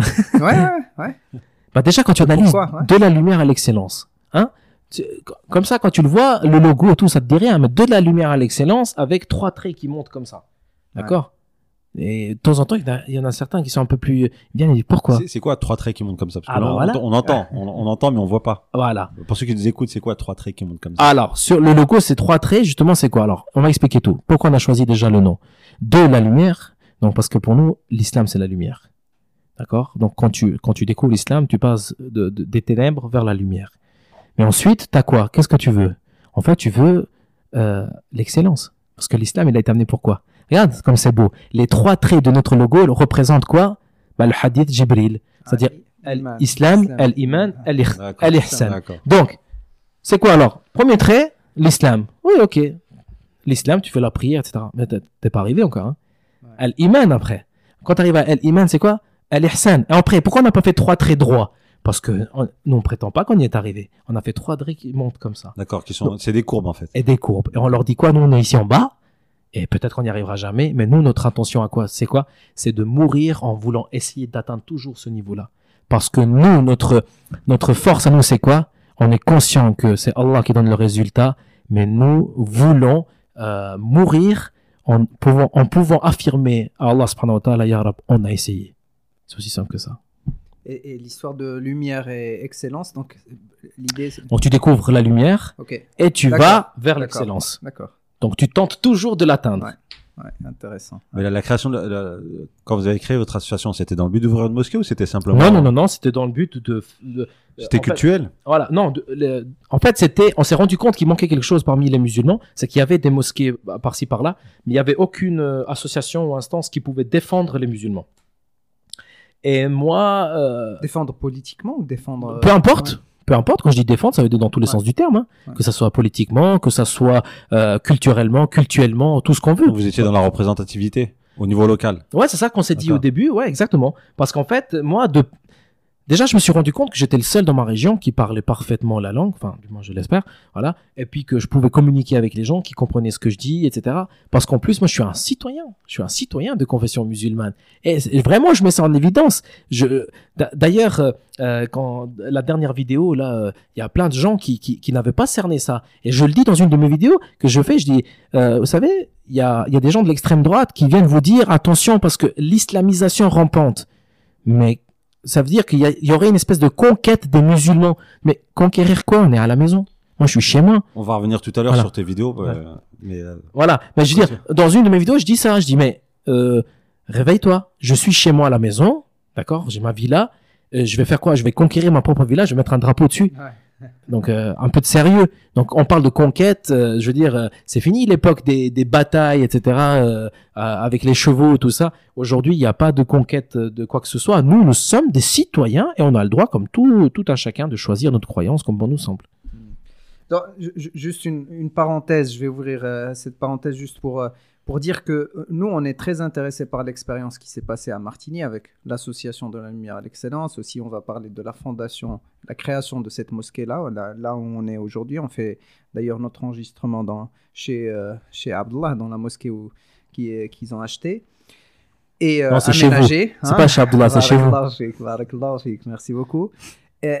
ça nous intéresse parce que je suis sûr qu'il y a plein de communautés un peu partout euh, en, tout cas dans la région qui parle français, qui vont, qui vont nous écouter, euh, qui ont les mêmes problématiques. Je pense que c'est les mêmes euh, problématiques qui existent partout et tout le monde cherche des solutions. Tout le monde... Donc c'est très intéressant d'essayer de, de, revenir sur cette expérience et de l'expliquer aux gens et d'en parler et de, voilà, de l'exposer, de la médiatiser. Cette, cette, mosquée elle a été faite en, grâce à un seul hadith. Wow, quel est ce hadith? Oui. Le mystère. Alors, quel est ce hadith? Alors, le prophète sallam, quand il, quand il, quand il part de la Mecque pour arriver à Médine, qu'est-ce qu'il fait à Médine? Ah. Il fait trois choses. Il fait pas mais il fait trois choses. D'accord? Donc, un, il va faire une mosquée. Deux, il va fraterniser, donc les gens de la Mecque et Médine. Et trois, il va faire la première constitution au monde. Hmm. Qu'est-ce que ça veut dire quand on analyse ce hadith? Numéro un, on fait une maison. C'est quoi cette maison? C'est la maison d'Allah. La maison d'Allah, ça veut dire, en fait, c'est comme une ambassade. Quand tu es dans un pays, tu connais personne, il passe rien, qu'est-ce que tu fais? Tu cherches l'ambassade de ton pays, où tu te sens en sécurité, tu es chez toi. La mosquée, c'est la maison des musulmans. Donc tout un chacun doit se sentir chez lui. À partir du moment où tu arrives dans une mosquée et tu te sens dans la maison de quelqu'un d'autre, ce n'est pas une mosquée. C'est-à-dire, elle n'a pas été faite pour Dieu, c'est la maison privée de quelqu'un. Mhm. C'est aussi simple que ça. D'accord? Donc nous, ce qu'on a essayé de faire, c'est ça. Un, on va faire un lieu. Numéro 2, on fraternise. C'est-à-dire qu'on a fait en sorte de gommer toutes les différences. Ici, c'est une mosquée pour tous les citoyens et citoyennes, pour tout le monde. Il n'y a pas de, ou de francophones, d'albanais ou de bosniaques ou de de marocains. Non, non, non, non. On a fait comprendre à tout le monde que nous sommes une famille. la même famille. D'accord? Alors comment on a réussi à faire ça? Bah, C'est simple. On a expliqué toutes les différences. Par exemple, chaque fois qu'une question venait, je l'expliquais selon différents madhaib, selon les différentes pensées, etc. Pour faire comprendre aux gens que lui, il fait ça parce que il a pris cette référence-là, et lui aussi, et lui aussi, et lui aussi. Et donc, quand les, on cherche quoi? On cherche l'amour. On n'analyse pas. Comment vient l'amour? L'amour vient par la connaissance. Tu ne peux pas aimer quelqu'un si tu ne le connais pas. Aujourd'hui, ce qui se passe dans la communauté musulmane, c'est ça. On peut pas s'aimer les uns les autres si on ne se connaît pas. Donc, pour se connaître, c'est quoi? On doit nous analyser les uns les autres. Pourquoi ceci il dit ça? Pourquoi ceci il fait ça? D'accord? Donc aujourd'hui, au, début, j'ai dû un petit peu euh, entre guillemets bousculer les Turcs, j'ai dû un peu bousculer les Albanais, les Arabes, etc. Mais ils comprenaient pourquoi. J'étais pas là pour leur faire plaisir ou pour les rendre mécontents. J'étais là pour leur expliquer que ce lieu, c'est le lieu pour tout le monde. Donc, c'est-à-dire qu'il doit être un, espace qui unit et pas un espace qui désunit. Point numéro 2. Et point numéro 3, maintenant que nous sommes une famille à l'intérieur, on est prêt à discuter avec l'extérieur. Mais tant qu'on a des problèmes à l'intérieur, déjà on ne sait pas qui fait quoi, qui est avec qui. On ne peut pas être légitime pour prendre la parole. Et ça, on peut en faire une analogie avec les pays musulmans aujourd'hui. Il y en a certains qui se mettent en avant le président du pays, mais il n'a aucune légitimité parce que lui, euh, ah, par qui il a été choisi en fin de compte. Mm. Donc c'est la même chose. Alors que là, il se passe quoi? Quand c'est fait comme il faut dans la mosquée, qu'est-ce qu'on découvre? On découvre que quand il y a quelqu'un qui débarque, qu'est-ce qui s'est passé là? Vous l'avez vu? Il y a personne qui vient qui dit moi je suis. C'est les autres qui disent écoute parle avec lui. C'est lui qui va t'expliquer comment. Donc maintenant, je te donne un exemple très simple. Il y a un type un jour qui vient, un frère, machallah, il vient, il me dit, voilà, j'ai un cadeau pour la mosquée. Je dis, c'est quoi ce cadeau? Il me dit, c'est un tableau. Je dis, mon frère, ce tableau, je peux pas le prendre, ramène-le chez toi. Mon frère, il dit, comment? C'est un tableau avec des versets du Coran et tout. Je dis, je peux pas le prendre, tu le ramènes chez toi. Il m'a dit, pourquoi? Ah, si j'attendais cette question. Voici pourquoi. Numéro un, cette mosquée, elle a été faite et pensée d'une certaine façon. Donc, c'est-à-dire que on ne va pas modifier cette euh, vision globale pour un seul élément qui est euh, que toi tu veux nous offrir un cadeau. qu'Allah te récompense. Mais numéro un, je peux pas accepter parce qu'elle a été imaginée différemment. Un. De deux, si j'accepte ton cadeau, je vais faire quoi avec les autres? Donc je dois accepter aussi ceux des autres. Donc quand je commence à accepter ceux des autres, c'est plus une mosquée ici, c'est un, c'est un musée. D'accord? Donc, voilà, pour être bien avec tout le monde, c'est quoi? Barakallah pour ton cadeau, donne-le à quelqu'un d'autre ou amène-le chez toi mais ici, il n'a pas sa place. Donc j'ai dû faire au début 1 et 2 et 3, mais quand ils ont vu que j'acceptais personne, donc ils ont compris que la mosquée doit rester sobre et qu'elle est telle qu'elle est aujourd'hui. C'est aussi simple que ça. Donc, là j'en viens à ce qui manque des fois euh, à, nos, à nos imams, donc même ceux qui ont le savoir, des fois il manque un peu de fermeté. Hein? Ils, ils osent pas dire non, ils osent pas un petit peu. Hein, de temps en temps, il faut savoir quand il faut être ferme, mais ferme tout en étant donc, donc euh, je dis, je dis pas, je dis pas en, étant malhonnête ou en faisant des choses pas bien. Non, non. Mais je dis ferme dans le haq. Donc voilà, c'est comme ça et c'est tout. Et après, je faisais des cours. Je disais, voyez, par exemple, parmi les choses macro, donc euh, répréhensible dans la religion, c'est quoi? C'est trop décorer les mosquées. Parce que quand on mm. décore trop les mosquées, ça perd, ça perturbe, etc. Et ils se regardent tous, ah ouais, ah ouais. Donc voilà pourquoi, par exemple, de temps en temps, des frères ou des sœurs viennent avec des choses à accrocher au mur. Je leur dis, on peut pas les prendre parce que c'est pas fait pour ça. Ouais, ouais. Waouh. Mm. Hein? Mm. C'est simple que ça. Ok. Moi, je veux revenir. Euh, bon, euh, on va, on va pas parler de histoire parce qu'avant la mosquée, elle était dans un autre bâtiment. Après, vous avez décidé. Donc, on, va parler plutôt de la période où vous avez décidé d'acheter un local, de, de, de, rassembler l'argent, de l'acheter, de l'aménager et puis de mettre en place cette magnifique mosquée à Martigny. Euh, bon, je me rappelle, j'étais, j'étais un petit peu informé que bon, il y avait ce local qui se libérait et puis vous deviez euh, rapidement acheter euh, le local parce que c'était une, une, occasion à ne pas rater. Mais vous avez fait beaucoup d'efforts pour rassembler le montant qui était, euh, qui était demandé. Alors, comment s'est passé cette, cette période où il fallait trouver le montant à, Alors, déjà, la première chose qui nous a énormément aidé, tu sais ce que c'est? Mm-hmm. C'est les deux. Ouais.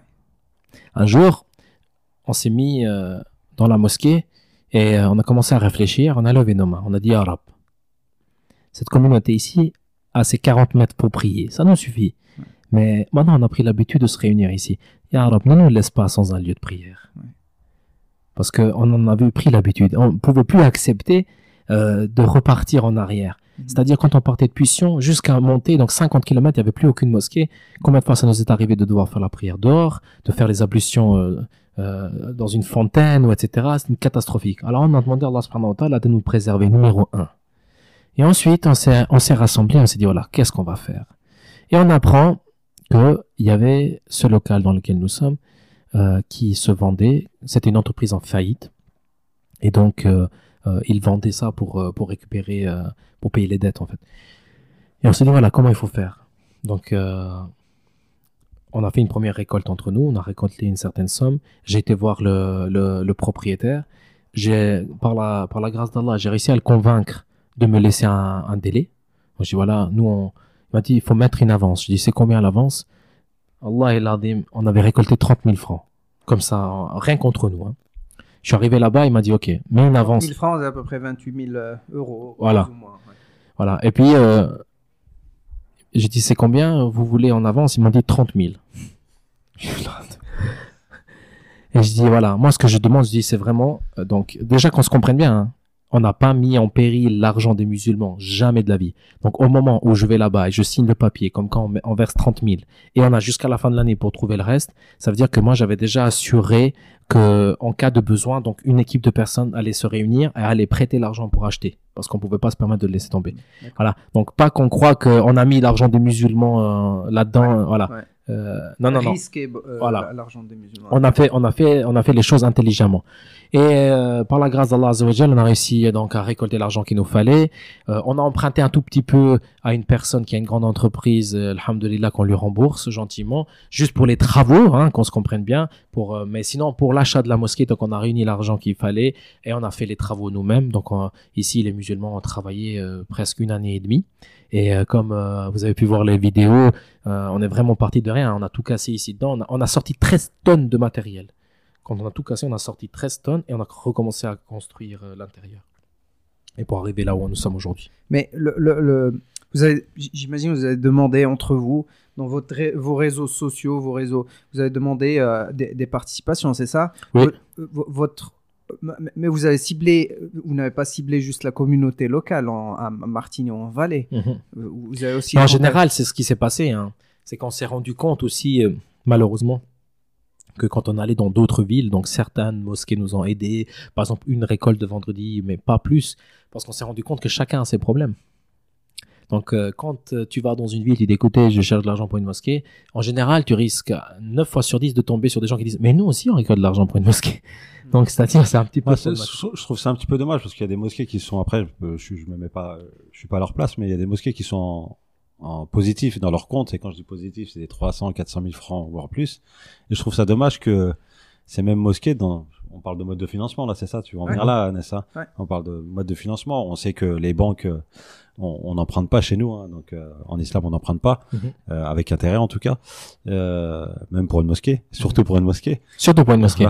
Et donc je trouve ça dommage que justement il n'y a pas un, un, un, cofinancement qui se fait à l'intérieur de la communauté avec des responsables de mosquée. Il n'y a pas de gestion en fait, il n'y a pas de, il y a pas de gestion interne pour qu'une mosquée puisse prendre le risque entre parenthèses parce qu'elle-même elle a emprunté.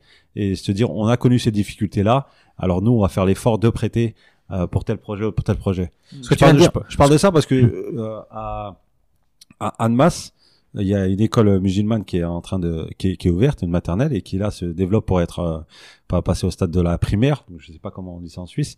Et je sais qu'il y a des difficultés financières. Et, et à Annemasse, il y a des mosquées qui sont en en en, en, positif, en, à crédit, enfin positif, mhm. à 300 400 000 francs.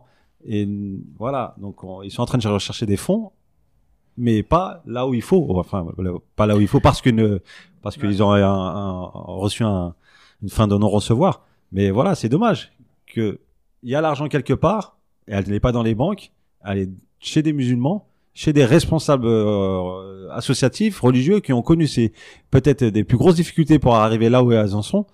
Euh, et malgré ça, elles font pas l'effort d'aider d'autres projets euh, qui est qui est similaire à tout à l'heure, est-ce qu'on a dit, est-ce qu'on a dit que parmi donc les qualités du savant, la dernière, c'est quoi? Apporter des solutions. Le problème là, il est connu. Hein. Maintenant, la question, c'est que moi, quand tu parles de ça, je le connais le problème. Et moi, je me dis, mais elle est où la solution là-dedans? La solution elle est très facile. Et là, ça repart des mosquées. C'est là quand on dit aux gens, écoutez, vous qui aimez votre religion, qui voulez faire les choses bien, vous devez vous investir dans les mosquées, vous devez faire partie des conseils, vous devez faire partie de, de, de ceux qui dirigent la mosquée. Pourquoi? Parce que c'est vrai que sur le moment, c'est peut-être pas si important, mais quand va venir des questions comme celle-ci, il faut des gens intelligents, des gens qui connaissent leur religion pour traiter ces questions-là. Le jour où Martini a sur son compte en positif 300 ou 400 000, il y le, problème pour les autres mosquées à côté se poserait même pas. Parce qu'on leur dirait, mon frère, la porte elle est là, voilà ton argent, et puis au lieu de rembourser à quelqu'un d'autre, tu nous rembourses à nous gentiment sans problème. C'est aussi simple. Donc même si on peut pas te donner, on te prête. il, vient, il vient d'où ce, ce frein Je veux dire? Je le répète, il vient d'où? Parce en, que plus, on a des garanties. Il y a des garanties. Tu peux passer par un notaire. Enfin, il y a un notaire ici. Euh, il y a des notaires, un système de fiduciaires, des comptables. Où, en fait, tu peux avoir des garanties derrière. Mais il y a une seule garantie que t'as pas. Voilà, euh, officielle. Mais il y a une seule garantie que t'as pas. Tu sais laquelle? Ce qui est, il veut pas. Il oui, veut, mais il veut pas te donner. Et là, on revient à ce que je disais tout à l'heure. Il faut absolument que nous, on passe par le côté éducatif, etc., qu'on fasse prendre conscience aux gens du problème et que petit à petit ces gens-là intègrent les comités des mosquées et que quand il viendra des moments comme celui-là, on aura des gens appropriés pour traiter les problèmes tels qu'il se doit.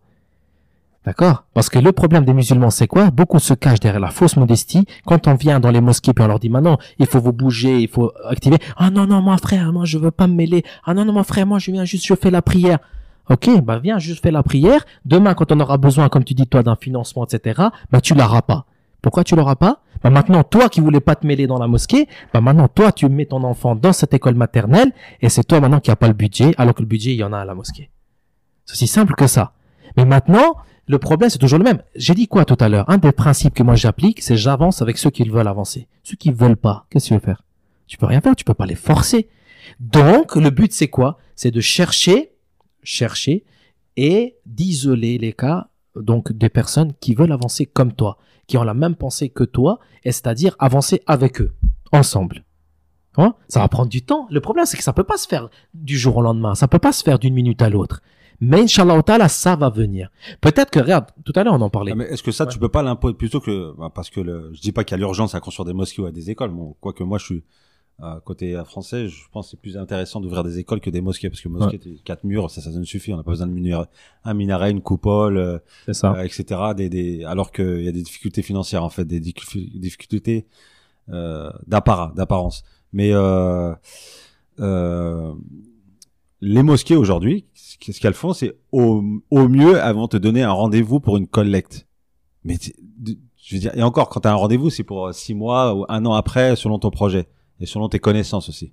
Euh, voilà, c'est selon tes connaissances, euh, marifa comme on dit. Mmh. Et euh, donc, mais t'imagines où on en est? Ça veut dire que pour soulager ma conscience en tant que responsable religieux, moi qui donne des doros tous les jours ou euh, entre le Maghreb et l'Aïcha, etc. Et qu'aujourd'hui on est, euh, t'as des des associations qui essaient de se construire et donc qui sont presque qui sont, en sont presque à quémander d'autres mosquées qui ont connu les mêmes difficultés et elles se contentent ou elles sont contents je parle des, des celles qui demandent celles qui qui quémandent Mhm. c'est parce que c'est de la mendicité pour moi, euh, d'avoir un rendez-vous pour financer une mosquée euh, qui va leur coûter euh, des centaines de milliers d'euros de francs. Et pour dire où on en est, c'est moi je trouve ça incroyable que il n'y a pas un système de cofinancement d'autofinancement de la part de certains de responsables ou d'autres associations pour aider les les, les, les mosquées ou les même que ce soit je veux dire d'une ville à une autre. Hein. T'as Genève qui peut ne pas aider à Lausanne, Lausanne qui peut pas aider Genève, etc. Et mais on est content, on se satisfait. Excuse-moi. On se satisfait d'avoir un rendez-vous et d'aller récolter 500 francs, 3000 francs, 2000 euros, etc. Alors que la situation, elle est, elle est, elle est très simple. Et même dans les marchés, ça va collecter dans les marchés. Je sais pas si ça, ça se fait en Suisse, ça. Non. Le fait d'aller comme moi en France, ça se fait beaucoup. Quand tu vas dans un marché, il y a, il y a, ou même en Belgique ou en Angleterre, t'as as les t'as les jeunes de la mosquée qui sont envoyés par les, les plus anciens pour aller collecter de l'argent. Alors que subhanallah, l'argent il est il est dans la mosquée d'à côté. Ah Mais c'est un truc de fou. Franchement pour moi c'est un truc de fou. Parce qu'en fait en fait on a on a pas su s'organiser. C'est pas leur argent, c'est pas leur mosquée, c'est c'est une association. T'es associé sur des projets. Euh, local et, et mhm. euh, je veux dire mais c'est quoi c'est quoi cette mentalité? Alors déjà déjà je le répète parce que on n'a pas su mettre des fois les bonnes personnes qui gèrent la mosquée parce que celui qui gère la mosquée c'est quoi? Euh, par exemple, il doit comprendre que cet argent, c'est pas le sien, c'est l'argent des musulmans. Et l'argent des musulmans, il mérite qu'on le mette à un endroit et pas à un autre. C'est-à-dire que on doit apprendre comment se gère l'argent des musulmans. D'accord? Moi, par exemple, pour moi, alhamdulillah, euh, je compte pas les centimes. Pour la mosquée, je compte les centimes des centimes. Parce que ces centimes, c'est pas à moi. D'accord? Donc, nous, ici, on fait très attention. D'ailleurs, quand on a fini la mosquée, tu sais ce qu'on a fait? Et ouverture des comptes, trois personnes. Trois personnes il y avait ici. C'est-à-dire qu'on a sélectionné, par exemple, un des plus grands donateurs, un qui était toujours là à la mosquée, un, une des personnes qui était euh, donc parmi euh, les personnes qui fréquentent le plus le centre, etc. On les a fait venir, on a ouvert tous les comptes, tous les classeurs. Regardez ce que vous voulez. Par, à part les entrées, parce que les entrées, ça veut dire on n'a pas besoin de savoir qui c'est qui paye. Hein, donc euh, les gens ils payent, ils ont pas envie de savoir qu'on sache. Mais ce qui sort, on, veut savoir où il sort, parce que c'est l'argent des musulmans. Alors, comment se règle le problème que tu es en train de dire toi? C'est très facile. Une mosquée qui ne veut pas appliquer les règles de l'islam, ça veut dire il croit que cet argent c'est le sien, ça lui appartient, etc. Il a oublié que lui il l'a pris d'ailleurs, d'accord? Qu'est-ce qu'on fait? Ok, tu veux pas travailler, tu veux pas avancer avec nous, pas de problème. Oh, nous, on va créer une alternative. L'alternative, c'est quoi? Mais qu'est-ce qui nous manque à nous ici? Mais il nous manque un truc primordial. Et là, je vais, ça va gratter les oreilles. Hein. C'est la zakat. Pourquoi? Un jour, je faisais un, cours à, à, à, Fribourg et j'ai dit cette chose. Moi, ce que j'ai appris de la zakat, c'est elle se récolte parmi les musulmans, elle est redistribuée parmi ces musulmans-là. Et s'ils sont plus dans le besoin, on va plus loin. Nous, tous, qu'est-ce qu'on fait parmi les gens de chez nous? Chacun, il envoie sa zakat au bled, l'autre là-bas, l'autre là-bas, l'autre là-bas. Qu'est-ce qu'on a fait? On n'a pas rempli le rôle de la zakat. On a oublié les gens qui sont dans le besoin ici. Donc la première chose que nous devons faire, c'est quoi?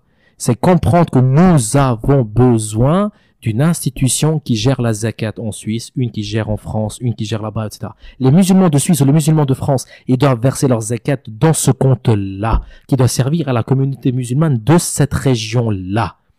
Mais la, la, zakat, on n'a pas le droit d'utiliser la zakat pour faire des mosquées, non?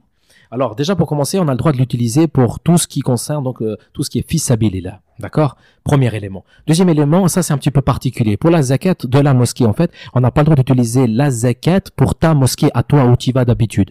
C'est-à-dire que toi, tu peux pas donner ta zakat à ta mosquée parce que tu es censé la financer avec ton argent propre. Mais quand c'est les autres qui ont besoin, tu peux la donner pour les autres. Ou bien, comme ici, par exemple, il y a une dette, les gens peuvent donner parce que c'est pour payer la dette. C'est pas pour l'entretien de la mosquée. L'entretien de la mosquée revient aux musulmans. Mais la question n'est pas là. On parlait d'école. On parlait d'école, on parlait de dawa, on parlait de, livres, on parlait de tout ça. Tout ça rentre dans la catégorie, par exemple, de l'argent qui pourrait être récolté parmi les musulmans. Et nous, on, on fait quoi? On a, on a rien analysé. D'accord? Parce que pour nous, qu'est-ce qu'on a fait? On s'est dit, voilà, ici en France ou en Suisse, etc., t'as une voiture, t'as un frigo, t'as une télé, tu es riche. Mais ça, c'est pas un signe de richesse. En Suisse, par exemple, juste comme ça, à titre d'information, en Suisse, donc l'État suisse préconise que si t'as pas 8000 francs de côté une fois que tu as tout payé, tu es considéré comme pauvre. Hein? Comment ça se fait que tu as un statut de pauvre en dessous de 8000 francs de côté? Parce qu'on se rend compte que les besoins du quotidien sont énormes. Combien on a de musulmans qui sont endettés? Ils font quoi? Jamais ils ne sortent de leur dette. Et après, tu t'étonnes qu'ils donnent pas de zakat, que sadaka pour la mosquée. Mais il a pas. Le, but de la zakat, c'est quoi? Nous trois, maintenant, on paye la zakat. Ce n'est pas, moi j'ai 1000 euros de zakat, toi t'as mis lui 1000 et on donne chacun, on donne à, 30 familles 100 euros chacun. Qu'est-ce qu'on a fait? Ils mangent un peu mieux pendant une semaine, c'est fini, terminé. Alors que normalement, zakat, c'est quoi? Nous trois, on met 1000 euros chacun. On a un quatrième avec nous, un frère qui a 3000 euros de dette. On lui paye 3000 euros de dette l'année prochaine. Il paye zakat avec nous nous quatre pour un cinquième, et ensuite comme ça pour un autre, et ensuite pour un autre, et on se renforce. Donc si nous, on avait cette, cette institution-là, c'est facile. Est-ce que tu te rends compte que la Suisse, c'est 500 000 musulmans, un franc par personne, c'est 500 000 francs sur ce compte? Tu sais ce que c'est 500 000 francs? Hein? Et deux ans, c'est un franc. On parle pas de deux francs, trois francs, dix francs. Donc tu récoltes un million, deux millions. Tu veux ton école? Tiens, ton école tu l'as fait, t'as pas besoin de demander quoi que ce soit, t'as pas besoin de demander à qui que ce soit. Bismillah. C'est pour ça qu'Allah Ta'ala, il a envoyé, il a envoyé cette, cette zakat. La même chose pour le reste, la même, la même chose pour les autres. Mais qu'est-ce qu'on a fait? On n'applique pas les règles de notre religion et après on s'étonne que ça fonctionne pas. C'est comme quand tu achètes un téléphone. Quand tu achètes un téléphone, je, pour revenir à tout à l'heure, il vient avec un mode d'emploi. Le, le, constructeur qui a créé le téléphone, il te dit, charge-le comme ça, fais comme ci, fais comme ça. Toi, tu fais rien de ce qu'il a dit et après, mais marche pas mon téléphone. Hmm. Mais c'est normal. Si tu veux qu'il fonctionne, tu dois respecter les règles du constructeur. Alors, un, des points pour moi qui, me pose problème jusqu'à aujourd'hui, quand, on donne de l'argent, quand on demande à quelqu'un de donner de l'argent, que ce soit dans, si, c'est un, si c'est un investissement, si c'est un business, on, lui dit tu donnes ton argent, tu seras investisseur, tu auras droit a un, retour, soit financier, soit un retour. En, tout cas, tu as, tu as une action, tu as une participation. Si c'est une association, bah, il y a un service derrière. Si, si c'est un impôt, bah, il y a un service aussi public, etc. On sait qu'il y a la sadaqa. On sait qu'il y a euh, euh, l'idée de, de, faire quelque chose pour Allah. On n'attend rien de retour. Je sais très bien que, mais je me dis, aujourd'hui, on peut, on peut donner sadaqa comme tu as dit. Euh, il y a le pays, il y a, il y a à côté la mosquée, il y a l'école de l'autre côté. Il y a énormément de, de, de, de chemin pour, pour sadaqat. Est-ce que, est-ce que c'est mauvais pour quelqu'un de dire, OK, moi je vais donner mon argent, ma, ma, ma, zakat, mes sadaqat, je vais donner là où il, où il me donne en contrepartie un certain pouvoir de décision. Il y a beaucoup qui n'aiment pas donner à telle mosquée parce que c'est pas transparent. Euh, euh, on va jamais lui demander son avis. On va jamais lui dire euh, ouais qu'est-ce que t'en penses? Toi tu, tu es membre tu nous euh, supportes viens il faut et alors qu'il y a, y a certaines mosquées il y a pas beaucoup hein euh, qui sont transparents qui moi, moi, je dis, je vais donner mon argent à cette mosquée parce qu'ils sont transparents. Est-ce que c'est pas contradictoire avec l'idée de dire, il faut donner l'argent, ça c'est pour Allah, il faut pas demander, etc. Alors, c'est deux choses différentes. Premier élément, pour revenir à la zakat, donc nous, on est en train de créer, par exemple, la, fondation pour la zakat suisse, Inch'Allah ta'ala. Et si ça se passe bien, ça va se faire. Pourquoi c'est important de créer ça? Parce que toi, ton rôle de musulman à, à toi et le mien, c'est quoi? C'est de verser l'argent quelque part et tant ton obligation, elle est terminée. Mais là, il y aura quoi? Il y aura des gens de savoir qui vont analyser et ceux qui prennent la responsabilité ensuite de donner ça là où il y a besoin. Donc c'est plus ton problème à toi. Transparent, pas transparent, ils font, ils font pas, etc. Ça c'est première chose. Deuxième chose, quand on fait de donner de l'argent à une mosquée directement, moi j'étais comme toi on me, on demande, je donne. Et un jour, un de mes profs, il dit, Abdullah, qu'est-ce que tu fais si on te demande de l'argent pour une mosquée? Je dis, ah, c'est trop bien. Je dis, moi, je donne parce que, hein, le hadith du prophète celui qui construit une maison de Dieu dans ce monde, Allah Ta'ala lui construit une maison au paradis. Il m'a dit, bah non. Je dis, comment non? Il m'a dit, non. Je dis, pourquoi? Il m'a dit, tu dois poser des questions. Tu dois, qu'est-ce qu'il y aura dans cette mosquée? Déjà, numéro un, aujourd'hui, c'est pas des mosquées qu'on est en train de faire. On est en train de faire des salles de prière. Et c'est deux choses différentes. Salle de prière, ça veut dire quoi? Ça veut dire que on a un jama'a hein, dans une dans une mosquée déjà existante. Ils n'arrivent pas à s'arranger entre eux. Ah, tu me prends la tête? Non, c'est toi qui me prends la tête. Alors je vais faire ma mosquée. Donc déjà, hein, la division ici, elle est elle est elle est basée sur quelque chose de mauvais que l'islam ne reconnaît pas. Numéro un. Numéro deux. Donc qu'est-ce qu'on a maintenant? On a deux salles de prière. Alors qu'il n'y avait pas besoin, hein. On a deux salles de prière. Donc ça veut dire tu divises le jama'a. Pourquoi? Parce que alors aujourd'hui est-ce que je vais aller là ou là? Exactement. D'accord? Donc c'est-à-dire que déjà tu n'avais pas une mosquée qui était pleine, maintenant tu en as deux qui sont vides. D'accord? Et en plus tu fais quoi? Tu vas attention hein, tu vas induire les gens en erreur avec le nom d'Allah. Je fais une maison d'Allah. Non non non, tu es en train de faire une maison pour toi. C'est pour ça qu'il faut avoir, faut faire attention, il faut avoir des gens, comme j'ai dit tout à l'heure, qui ont la connaissance, qui sont fermes et qui osent dire les choses. non, ça c'est pour toi que tu le fais. Tu le fais pas pour la communauté musulmane. Tu fais pour te diviser. Donc, qu'est-ce que tu vas faire dans cette salle de prière? Déjà, est-ce qu'il y en avait déjà une? Est-ce qu'il y avait déjà une mosquée? Qui va donner des cours? Qu'est-ce que vous allez enseigner? Qu'est-ce que vous allez faire? Ah non, non, nous, on voulait juste pour faire la prière. Alors, désolé, frère, barakallahu fik, mon argent, je vais le donner ailleurs. Parce que moi, je suis responsable de l'argent où je le donne. D'accord? Donc, je le répète. Nous, par exemple, à la mosquée de à Sion, il y avait deux mosquées. On n'a pas voulu en faire une troisième parce qu'on voulait pas diviser. Moi, on m'a appris, Abdullah, nous, les musulmans, un prof, il me dit, il me dit, c'est mieux qu'on soit ensemble avec des problèmes que séparés sans problème. Donc, il était hors de question que moi, je m'investisse quelque part pour euh, créer un, un troisième lieu de prière. Pas question. Donc, il faut s'orienter vers là où il n'y a pas. En même temps, parce que regarde par exemple, euh, aujourd'hui, on se rend compte de quoi? On se rend compte que dans toutes les villes, entre guillemets, il y a des centres, mais les villes sont grandes. Et après, il y a les villages, et après, etc. Pourquoi se prendre la tête des fois? T'essayes de changer les choses dans ta mosquée, etc. Tu vois que ça marche pas, bah tu essayes de trouver des gens, etc. pour essayer de faire une mosquée. Là, il n'y en avait pas. Et là, tu te réunis. C'est toi qui choisis les gens avec qui tu fais la mosquée. C'est toi qui fais les fondations. C'est toi qui fais le statut. C'est toi qui gères depuis le début. C'est toi qui laisse rentrer. Et puis, Inch'Allah, Allah va te donner le succès. Et c'est toi, dans 10 ans, qui va te retrouver avec 300 000 euros en plus sur le compte. Et c'est un mec comme moi, Abdullah, qui va venir, il va dire, mon frère Anna, s'il te plaît, donne-nous 150 000 parce qu'on est en galère. Et tu vas me faire un virement. Tu vas me dire, mon frère, rends-moi quand tu veux. D'accord. Absolument, absolument. parce que l'argent il est là. Hein. Donc, non mais, voilà. non, mais l'argent il est là, l'argent existe. Bah c'est ça. Je veux dire, c'est pas du virtuel, l'argent existe. Mais, mais on a l'impression qu'on est. Mohamed, moi, pourquoi j'ai parlé de ce point euh, Parfois, on veut pas donner parce que justement, c'est pas transparent, on sait pas ce qu'ils vont faire. Bah, ils ont raison. faut pas s'étonner. Euh, euh, moi, moi, j'entends toujours les gens. Ah, les gens, ils, ils sont pas généreux, ils donnent pas. Non, je suis, je suis pas du tout d'accord.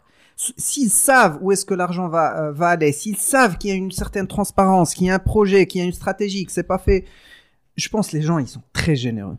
Donc, ceux qui ont besoin de l'argent, quand ils, ils doivent aussi prouver. C'est trop intéressant ce que tu dis. Tu m'excuses, mon frère. je trop intéressant ce que tu dis. Moi, je suis contre ce discours. Les gens, ils donnent pas. Les gens, ils viennent pas. Moi, je l'aurais dit un jour hein, dans une mosquée. J'ai écoutez-moi bien. Faut arrêter ça. Hein. Donc, si les gens ils viennent pas, c'est parce que toi, tu te comportes de façon à ce que les gens ils viennent pas. Responsable. C'est comme si tu ouvres. Ah, t'as raison. T'as un restaurant. Chaque fois que quelqu'un vient, tu lui manques de respect, tu sers de la nourriture, il y a pas, y a pas de qualité, c'est trop cher. Après, tu dis, mais mon restaurant c'est ouvert, personne n'y vient. Mais déjà, pose-toi la question toi-même, qu'est-ce que tu as fait faux? Donc si il suffit pas d'ouvrir les portes pour que les gens viennent. Il faut que tu te comportes comme tel. Pourquoi j'ai dit tout à l'heure? Il faut que ça soit fait correctement par des gens qui comprennent les choses. Il faut que quand les gens ils viennent, ils comprennent qu'ils sont chez eux. C'est pour eux qu'ils le font. C'est la maison de Dieu, donc c'est chez eux et c'est pas la maison d'un tel. Aujourd'hui, ce qui se passe dans la plupart des mosquées, pourquoi les 300 000 ils restent sur le sur le compte à crédit, mon frère? Pourquoi? Parce que le groupe là qui prend la mosquée, il croit que c'est sa mosquée, c'est lui qui la gère. C'est son mosquée, c'est ça. la, plupart des mosquées aujourd'hui, bah, la preuve en est, c'est qu'elles donnent que des, pour les pour les les moins pires d'entre elles, elles vont donner des rendez-vous pour que mmh. euh, d'autres d'autres euh, personnes puissent venir collecter. Mais la plupart, elles viennent, euh, la plupart, elles ont, elles sont en solde positif. Elles sont en solde positif, mais ne donnent pas de, pas de l'argent, pas l'argent comme tu dis, parce qu'elles considèrent que c'est c'est leur c'est leur qu'elles sont propriétaires des lieux et pas et pas mandataires. Mandataires par qui? Par Allah subhanahu wa ta'ala. Mmh. tu comprends? Donc la plupart des mosquées, c'est ça aujourd'hui? C'est ça? Et moi aujourd'hui, moi moi je rejoins Anas je, je donne pas aux mosquées. Je donne pas aux mosquées parce que ce, sont, ce ne sont pas. Tout à l'heure, on parlait de, de, de, au début de ton, de ton intervention, on parlait de, euh, tu parlais de plan d'action, les objectifs, etc. J'ai mis ça mhm. comme une stratégie en place. Il y, en a pas dans les mosquées. Il y a pas de gestionnaire. C'est des propriétaires. Il n'y a pas de gestionnaire. C'est pas des chefs d'entreprise. En fait, mais, qu'est-ce que qu'est-ce que t'attends qu'est-ce que t'attends toi pour le devenir? Tu me poses Qu'est-ce que qu'est-ce que t'attends toi pour le devenir? Moi, je suis tellement dégoûté. Non, non, non, mais non, non, non, non, non, réponds à ma question s'il te plaît. Qu'est-ce que t'attends toi pour le devenir? Qu'est-ce qui t'empêche? Alors que tu sais, le plus dur, frère, c'est de comprendre le problème. C'est ça le plus dur. Une fois que t'as compris le problème, regarde, c'est comme un maçon. Le plus dur, c'est quoi? C'est de comprendre la maçonnerie, etc., d'avoir le ciment et tout. Une fois qu'il a tout le matériel, tout ce qui lui manque après, c'est bismillah, je vais, je commence à mettre les briques. Le problème des gens, c'est ça, celui qui connaît pas du tout la maçonnerie. Donc toi, tu as compris les choses. Si tu as compris, qu'est-ce qui t'empêche? Moi, maintenant, je te pose la question. Toi, maintenant, qu'est-ce qui t'empêche, toi? Parce que moi, ce qui m'intéresse, mon frère, c'est toujours la même chose c'est ça que je dis aux gens. L'autre fois, je vais dans un dans une mosquée, je donne un cours et il y a une sœur qui vient me dit "Ouais, mon frère, il y a des gens ici, ils profitent du social, ils font ceci, ils font cela." Je l'ai écouté, je l'ai écouté et je dis "Qu'est-ce que tu veux que je te dise? Tu sais que c'est haram, j'ai pas besoin de te le dire." Un, de deux, mais toi, pourquoi tu t'intéresses à cela? Si maintenant tu meurs, maintenant là, la seconde, est-ce qu'Allah pendant il va te demander, te demander qu'est-ce qu'il faisait lui? Non. Il va te demander ce que toi tu faisais. Qu'est-ce que toi t'as accompli? Tu comprends? Ça veut dire à un moment donné, tu dois te poser la question à savoir, toi tu n'auras pas à répondre ce que font les autres. Tu as à répondre ce que toi tu as fait ah, selon ta possibilité. Ça, ça ne m'empêche pas, même si je m'investis pas dans une mosquée ou dans un cadre associatif, ça ne m'empêche pas d'avoir une analyse. C'est pas ça que j'ai dit. Non, non, non, mais réponds à ma question s'il te plaît. Quand tu, quand tu, quand tu, euh, j'ai peut-être essayé. Allah ah. je, je vais pas me mettre en avant, mais j'ai peut-être essayé euh, d'une manière ou d'une autre, peut-être pas comme il fallait. Mais après, tu t'essouffles et tu te dis. Moi, non, je, passe, je, passe à autre chose. Mon frère, je veux qu'on aille ailleurs. Que non, je veux t'emmener ailleurs. Le fait d'en parler là, peut-être que ça va justement. Euh, non, non, je veux t'emmener ailleurs. Je veux t'emmener ailleurs, frère. Non, non, je veux t'emmener ailleurs. Donc tu as peut-être essayé, etc. C'est pas important. Moi, ce qui m'intéresse à partir de maintenant, quand je te dis qu'est-ce qui t'empêche de le faire, ça veut pas forcément te dire avec eux. Ça veut, ça peut dire ailleurs, avec d'autres personnes, avec une autre mentalité, non, moi, je un sens, autre endroit, je me, sens pas. Non, je sens, je me sens pas la vocation de le faire, mhm. d'une part, mais de deux, c'est pas parce que je ne le fais pas mhm. que j'ai pas le droit d'en parler. J'ai pas dit ça. J'ai pas dit ça. Mais, euh, mais ça aussi, c'est une action. Attends, attends, Ça aussi, c'est une action. Donc, imagine-toi que maintenant, regarde, tu te sens pas la force de commencer telle ou telle chose. Ok, c'est très bien. Donc, qu'est-ce qui t'empêche, toi? Ou bien, qu'est-ce qui empêche tous ceux qui nous écoutent maintenant? Tu dis, voilà, moi, maintenant, c'est vrai. Je me sens pas capable d'aller maintenant, euh, créer un nouveau centre ou de chercher des gens, etc. Mais au minimum, c'est quoi? T'as compris ça? Tu sais ce que tu fais? Moi, frère, quand ça allait pas dans la mosquée là-bas où j'étais, je réunissais les jeunes et tout. Rendez-vous samedi soir chez moi à la maison. Je suis très très nul pour faire le thé marocain. Je faisais le thé marocain pour tout, tout le monde. Tac, tac, tac, tac. 20 personnes dans mon salon et on discutait de tout et de rien. Comme on est en train de discuter autour de cette table. Qu'est-ce que vous pensez les frères de ça, de ci, de ça? Mais comment on devrait faire ça, ça, ça, ça? Pourquoi? Parce qu'une fois que les gens se rendent compte de ce qui se passe, la plupart ne se rendent pas compte. Donc même comme ça, tu peux changer les choses. Eux, ils vont influencer d'autres personnes. Eux, c'est les enfants de un tel ou de un tel ou de un tel. Et puis, de l'intérieur, quand ils sont à table en train de manger, et puis quand il y a, le responsable de la mosquée qui dit, ouais, machin, il est venu nous demander de l'argent, on veut pas lui donner, bah, le petit jeune qui était chez toi pour boire le thé, il peut lui dire, mais ouais, mais papa, c'est des musulmans comme nous, pourquoi tu lui donnes pas? Ouais. Ouais, très bien. Je, vais poser une dernière question par rapport à, à, à ce sujet qui est très intéressant. Je trouve que c'est euh, très intéressant. Euh, par rapport juste à la, à la forme juridique. Je sais que, en général, les mosquées, c'est soit des associations, soit des fondations, soit des propriétés privées carrément. Je sais pas, est-ce que vous avez eu une réflexion par rapport à ça Non, non, bah absolument pas. Nous, on avait déjà l'association qu'on avait créée, donc à la base. Donc automatiquement, ce lieu est venu se greffer dessus, donc est devenu un projet de notre association de la lumière à l'excellence. Donc quand on a fait le projet de la mosquée, on l'a appelé EC, ECMM, donc l'espace culturel des musulmans de Martigny. Déjà pour commencer, regarde déjà le, le titre, hein, le nom. Donc beaucoup de gens, ils parlent de centre islamique, etc.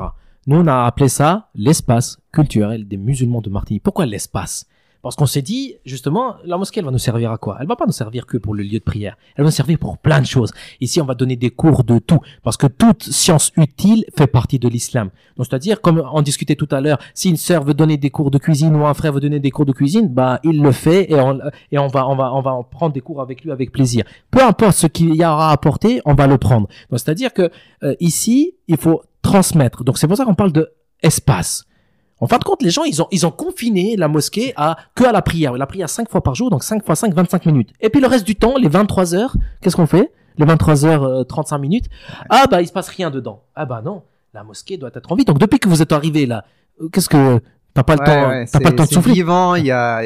Il y a, mashallah, il y a, il y a une sensation, dès, dès qu'on rentre, on a une sensation, subhanallah, de, spécial. Donc j'invite les gens à venir à Martigny à visiter cette euh, magnifique mosquée. Inch'Allah. Euh, euh, ouais, d'accord. Bah, bah, bah, je sais pas, est-ce que Mohamed a quelque chose à dire? Parce que je reste sur ma fin avec cette histoire, cette histoire de financement là. C'est de financement. Ouais, je reste sur ma fin. Vas-y, vas-y. Si Non, je voilà, je, je, sais pas si je vais cracher mon venin, mais voilà. Aujourd'hui, t'as des mosquées qui sont gérées comme des, des, des épiceries. Il y a de l'argent qui rentre, il y a de l'argent qui sort. On sait même, il y a même pas de gestion comptable, il y a même pas de gestion financière. On sait pas qui est qui. Euh, T'as des gens euh, à qui tu veux poser des questions justement pour avoir un peu plus de transparence ou t'investir euh, parce que tu veux. Euh, mais eux, la plupart des responsables associatifs, j'ai pas de chiffres, hein, j'aime pas utiliser des superlatifs comme ça, la plupart, etc. Mais de mon expérience, que ce soit à Paris ou même en Haute-Savoie, eh ben c'est c'est des groupes d'amis qui sont là, qui sont qui se connaissent bien par communautarisme ou pas, j'en sais rien je, je, je, cherche même plus à savoir.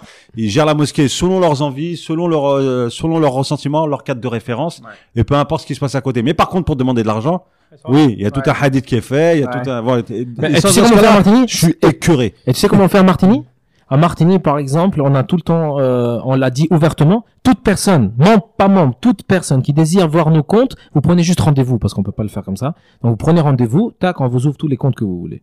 Très simple. Je le répète, mais attention. Avant, on pouvait pas le faire. Pourquoi? Parce que d'autres personnes géraient la mosquée. Donc, il fut un temps, quelqu'un il serait venu dans la mosquée que je fréquentais auparavant, et il aurait dit, je veux savoir où va l'argent. Même moi que je voulais lui montrer, je n'avais aucun pouvoir. Je dis, écoute, je veux bien. Moi, dans une mosquée euh, donc que je fréquentais avant, j'étais même secrétaire pendant deux ans. J'avais aucun pouvoir. C'est-à-dire que je devais subir. Donc, j'étais là que pour faire entre guillemets presque de l'administratif. Et, et, voilà. Donc, ça, ça pose problème. Ouais. Oui. attention, il y a un point par rapport à ça. Euh, je, je, je, connais beaucoup de, de, de mosquées ou d'associations qui, qui avaient un, une place pour prier et puis qui, qui ont dit ok, on va jouer ce jeu de transparence, on va jouer ce jeu de, de, de gouvernance, de bonne gouvernance où les gens ils vont participer, ils vont voter, ils vont décider, etc. Et puis il y a eu des cas où ces mosquées-là, qui ont joué le jeu, bah, ce qui s'est passé, bah, il y a un groupe qui a vu, euh, qui a, qui a voulu prendre le contrôle. Ils sont venus à l'Assemblée générale, ils ont voté. Voilà, c'est un coup.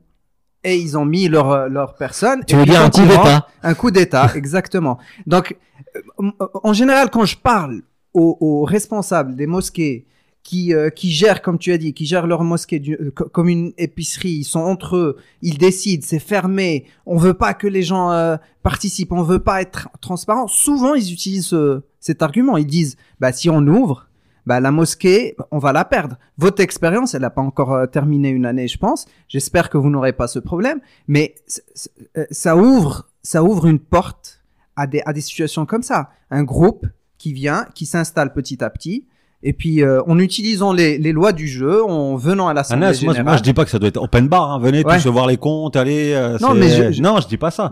Ouais. Euh, mais je dis pas qu'ils ont raison. Je dis, c'est ça leur argument. Je faut, sais comme pas. il disait tout à l'heure, il faut de la fermeté, il faut savoir où tu vas, etc. Mais il faut être juste aussi. Moi, quand je quand je désigne des mosquées, je, je, les ai pas donné mais les noms, mais quand je dis à Champigny, là d'où je viens, ou à Annemasse, etc je m'entends très bien avec les, les, les, personnes quand je vais à la mosquée, je les vois. C'est pas l'histoire de personnes individuellement, c'est responsable, ils sont, je veux dire, on les aime, tu vois, mais ils sont pas les compétences. Ils ont pas les compétences et euh, je veux dire, euh, ils vont au-delà de ce qu'ils savent faire. C'est et c'est. Mais est-ce qu'à un moment donné, regarde, est-ce qu'à un moment donné, les personnes ont, ont vraiment essayé d'apporter quelque chose de de de, de l'eau au moulin? Donc c'est-à-dire à un moment donné, est-ce qu'il y a aussi des gens parce que on a aussi des plaintes de personnes de mosquée qui disent Mais nous, on leur a dit, venez, ils viennent pas. il, y a, il, y a, une mosquée là, que moi je connais. Le responsable, euh, donc euh, qu'Allah lui pardonne, il a très très très très très très peu de connaissances parce qu'il a à peine fait euh, quelques années d'école primaire dans sa vie, donc il faut pas lui en vouloir. Hein, C'était comme ça à l'époque. Et puis voilà, il, et puis lui son argument c'est ça, c'est-à-dire qu'il gère sa mosquée depuis X années et il dit quand je leur dis aux gens tiens les clés, ils en veulent pas. D'accord? Pour faire simple, hein, parce que là, du coup, il y a une espèce de modestie au je ne sais quoi. Non, non, moi je veux pas. Non, non, moi je veux pas. Non, non, à un moment donné, il faut qu'il y en a, il y en a certains qui soient, qui soient dire, ok, maintenant, bah, moi je suis prêt à m'engager moi aussi. Donc c'est aussi notre devoir.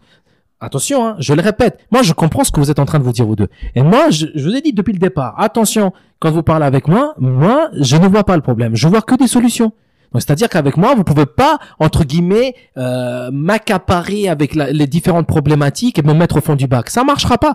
Moi, ce que je vois, c'est que des solutions. Donc moi, si je, je suis dans ton cas où je suis là-bas où il y a que des gens, je sais opaques, etc. Je vais essayer de m'investir avec eux. Je vais essayer de leur montrer qu'ils peuvent me faire confiance. Je vais essayer de m'investir dans la mosquée. Ils ne veulent pas. Dehors, pas de problème. Je vais trouver d'autres personnes qui vont vouloir faire ça. Si ça marche pas, au moins on va faire une association, etc. On va faire un, une autre chose, euh, donc annexe à la mosquée pour aider à faire les projets qui ne se font pas à la mosquée. Et petit à petit, comme m'a dit un jour un professeur, un joueurs, il m'a dit, Abdullah, laisse les gens ce qu'ils disent, laisse les gens ce qu'ils font. Toi, œuvre pour le bien, œuvre pour Allah. Petit à petit, les gens, ils viendront chez toi. Ils n'iront pas voir quelqu'un d'autre. Ils viendront chez toi. Je me rappelle, il y a trois ans de ça, j'étais venu dans ta mosquée à Martigny. Enfin, c'était pas une mosquée, c'était euh, un espace. Il y avait il y avait pas mal de jeunes et euh, J'étais venu parce que je, travaillais chez Islamic Relief, je sais pas si tu te souviens. donc je me souviens très bien. Voilà, donc on avait euh, quelques échanges de temps en temps. Mais je me souviens, donc je, je confirme ce que tu me dis. Je me souviens, je dis, je, dis pas ça parce que tu es en face de moi, mais je me souviens que d'habitude, moi, mon travail, c'est de fundraising, dans la collecte de fonds, etc., dans les mosquées, les associations, etc. Et donc, euh, c'était usant. Franchement, c'était usant en termes relationnels.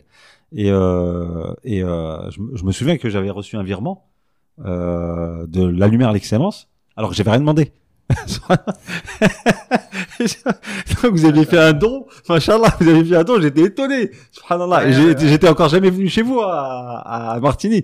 J'étais étonné alors que j'avais rien demandé. Euh, on avait juste échangé comme ça, comme on le fait aujourd'hui, peut-être pas comme aujourd'hui, mais c'était bref. Et donc quand j'avais, il cherche des solutions. et donc c'est comme si, euh, bon, c'est comme si tu devinais la, la, la gêne dans laquelle j'étais, peut-être euh, nous on faisait, on fait de l'humanitaire, donc je faisais de l'humanitaire, mais c'est comme si tu vois vois, t'as un bon rapport avec les gens sans demander, mais tu sais. T'as compris c'est quoi le besoin. Il a, compris c'est quoi le besoin, tu vois, donc il a pris l'initiative. Ça, c'est, t'es à l'aise après, tu vois. Et donc j'étais venu à la mosquée de, j'appelle pas cette mosquée, c'était c'est une salle de un peu plus grand que ça, ouais, c'était 40 mètres carrés, c'était une chambre. et moi, je m'attendais à avoir une, une grande salle, etc., parce que, euh, parce que, parce que, au, bout du don, au bout du don, tu vois, je, vais pas donner le montant, mais au bout du don, tu vois, alors que nous, euh, et tu sais quoi, je me rappelle que j'ai fait des centaines de kilomètres pour avoir quatre fois moins. Et tu sais quoi, et tu sais, tu sais la meilleure, je me rappelle même pas. moi, je me rappelle pour toi. Tu sais pourquoi?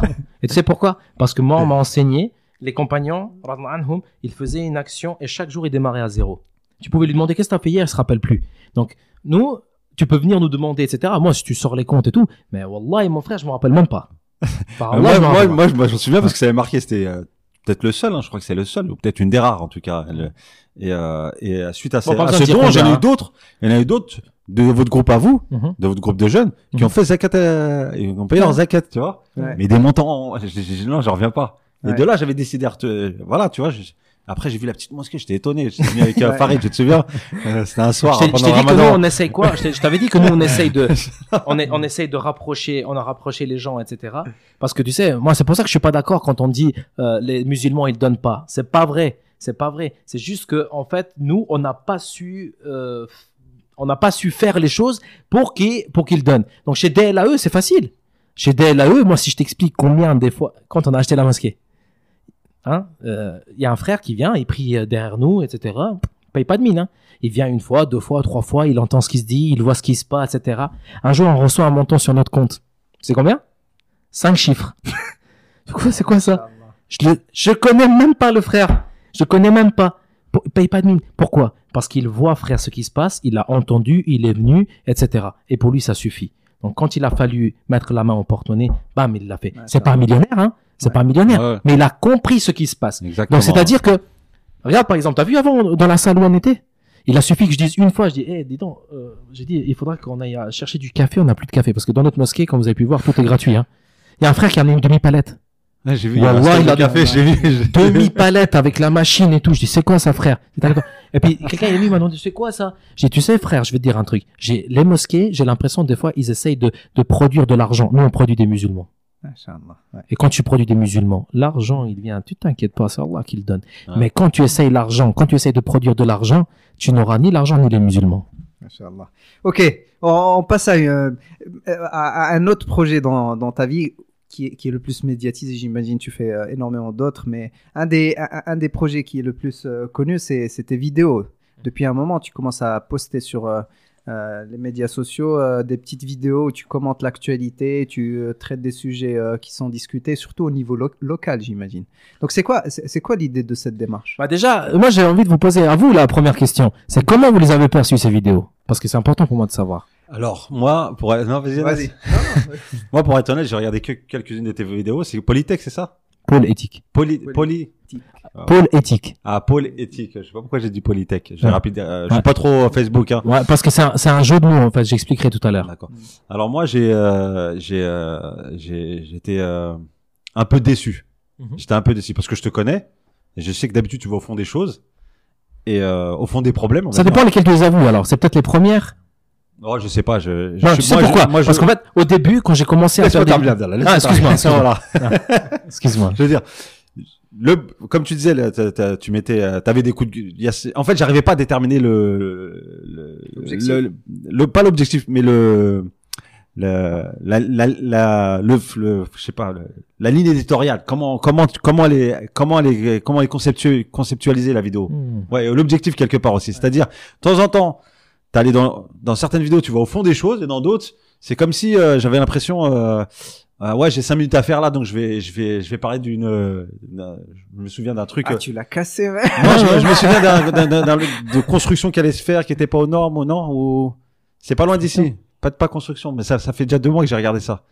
Pas des constructions. Tu tirais un coup de gueule par rapport à, bref, je, mais il y avait euh, cette ambivalence entre, je, je m'attaque à un, un problème sérieux, et des fois j'ai l'impression que c'était de l'amusement. Mhm. Donc il y avait, pour moi, il y a pas de, il y avait pas de, c'était, j'ai pas pris au sérieux en fait la vidéo. Même si en te connaissant toi, je sais que c'est euh, quelque chose euh, de, de sérieux. Mais quand je vois la vidéo comme ça et que je- si je te connais pas, je dis, alors c'est quoi? C'est euh, C'est juste un commentateur. c'est juste un commentateur. Ouais. euh, voilà, tu, tu, tu vas parler, tu as parlé tout à l'heure euh, de de problème de du mot anti, euh, Anti- islamophobe. Mhm. Islamophobe. T'en as parlé dans une des dans une. dans Non, pas encore. Euh, J'ai traité ça dans, dans, dans le livre que je suis en train d'écrire. D'accord. Alors c'était peut-être un, un, un autre vidéo. Je suis désolé. Ouais, je ouais, suis en pas train de me perdre. souci. Mais voilà, donc euh, t'allais pas au fond des choses. Tu soulèves le problème, ouais, et le problème il existe, mais tu vas pas au fond des choses. Est-ce que c'est parce que c'est le format de la vidéo, c'est Facebook, etc. Moi, c'est un média que je maîtrise pas. Ouais. Ou est-ce que c'est parce que euh, Alors. tu maîtrises pas l'outil, ou est-ce que c'est parce que alors- c'est pas fait pour ça?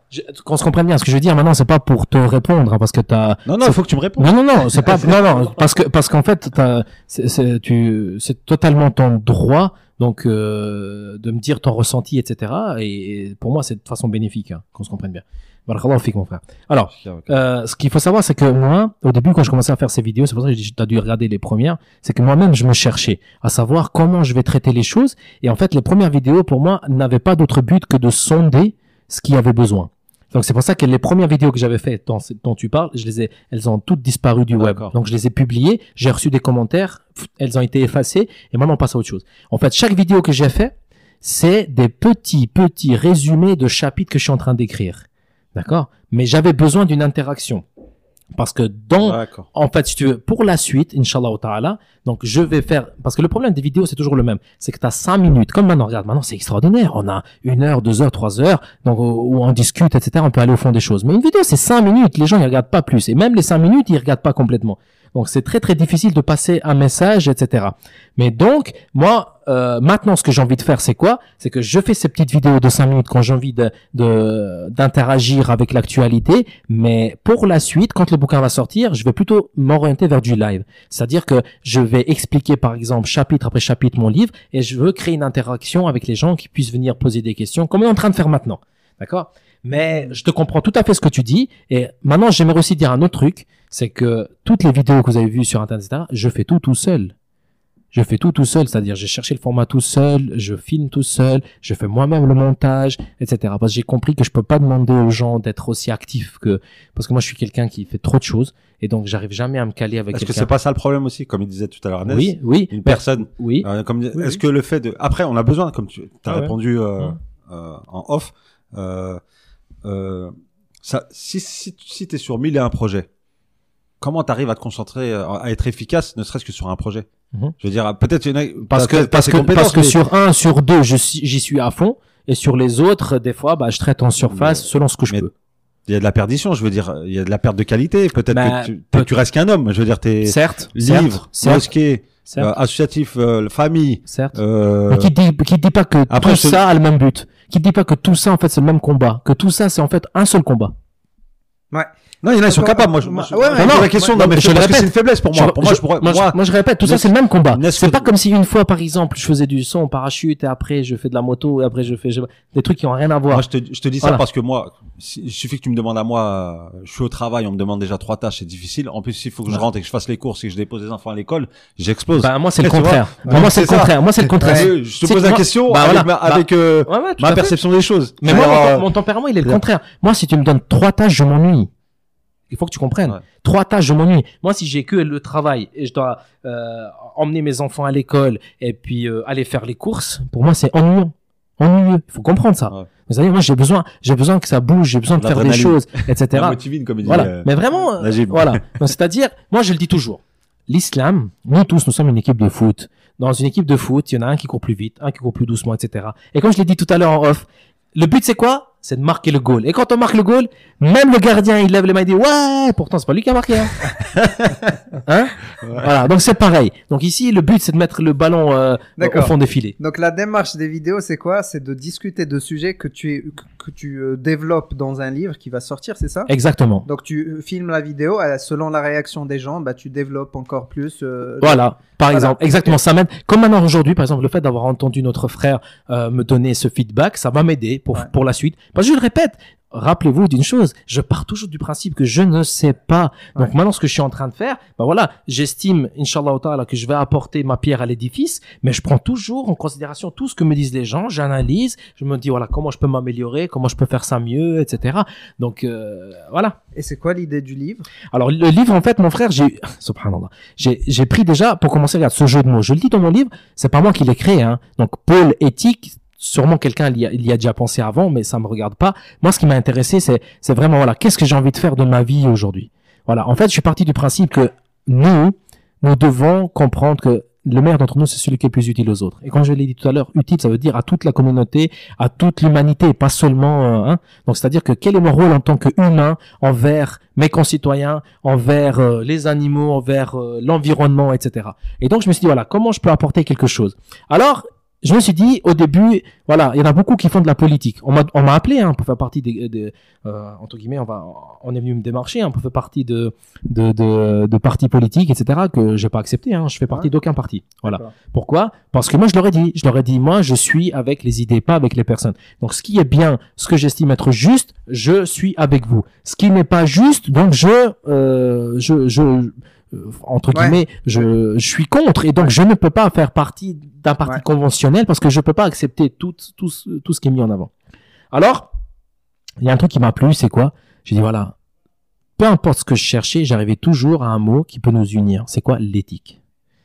D'accord Et dans mon livre, je traite qu'est-ce que c'est l'éthique. Parce que l'éthique, chacun il a sa propre définition. Mais moi, je reviens à ce que j'appelle l'éthique pure. Donc celle qui est sans raffinement. L'éthique pure, c'est le fait de d'atteindre un degré où les actions que nous faisons sont utiles pour tout le monde, pas seulement pour un groupe.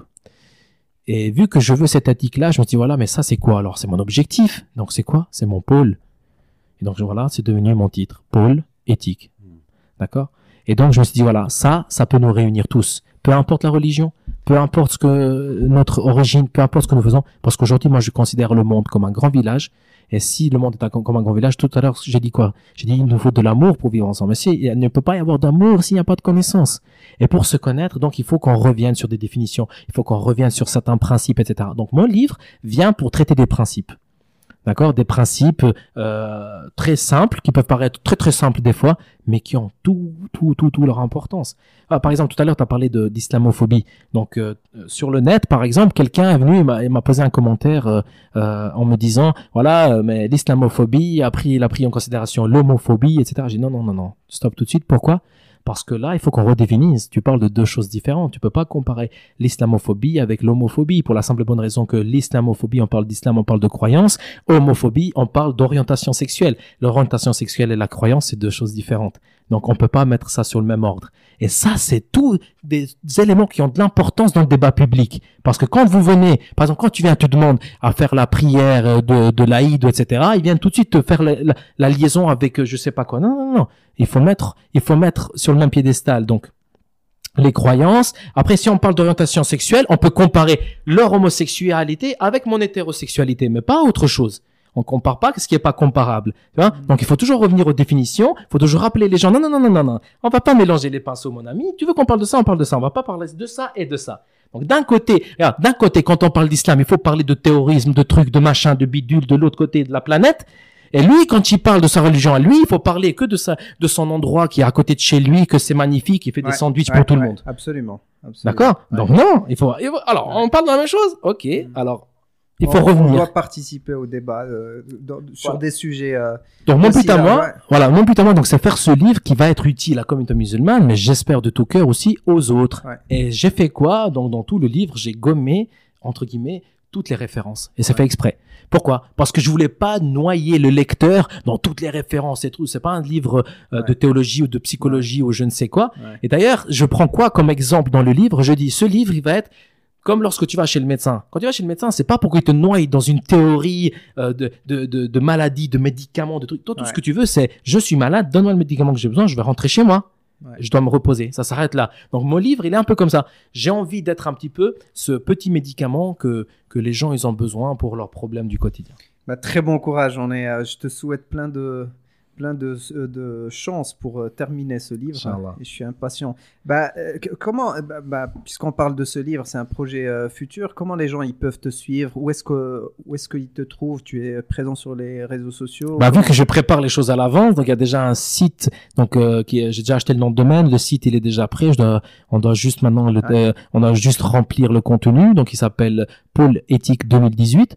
Euh, pôle éthique parce que ben c'est le titre de mon projet. Inch'Allah, il y en aura plein d'autres. 2018 parce que c'est de là qu'est née l'idée. En 2018 que j'ai eu le déclic de, de, de, faire de faire ça, etc. Et donc j'ai commencé à écrire en fin 2018 euh, donc euh, euh, ce livre. Bah, D'ailleurs que j'ai pas beaucoup de temps pour l'écrire. Hein, J'aimerais tellement. .com ou .ch. .ch. Donc pôle éthique 2018.ch. Et ensuite donc tous les réseaux sociaux, ce sera pôle éthique 2018, que ça soit Instagram, que ça soit Facebook, que ça soit euh, Snapchat ou je sais pas Et quoi. Et t'as pas, pas des, des, pages personnelles?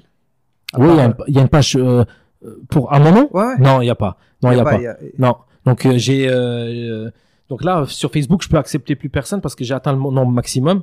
Donc les 5000, euh, voilà, les 5000, je les ai atteints. Mais euh, voilà, j'ai pas trouvé euh, judicieux. J'ai le nom, j'ai une page qui s'appelle donc Abdullah Mala, mais j'ai jamais mis de contenu, j'ai jamais invité personne dessus. Je l'avais juste réservé pour éviter que quelqu'un un jour prenne cette page et puis ah qui prennent mon nom, quoi. C'est juste pour ça, mais je l'utilise pas du tout. Mais c'est vraiment Pôle Éthique 2018 que j'utiliserai, Inch'Allah. Euh, on n'a pas besoin d'être ami avec quelqu'un pour le suivre, on peut aussi le suivre. Donc ceux qui hmm. veulent euh, lire un petit peu ce que tu écris et ce que tu partages, bah, c'est Abdullah. Ah, alors, justement, mon prénom, ça s'écrit un V. A-V, Abdullah. Pourquoi? Parce que dans les Balkans, Abdullah, euh, je sais pas d'ailleurs pour quelle raison, ils écrivent avec un V.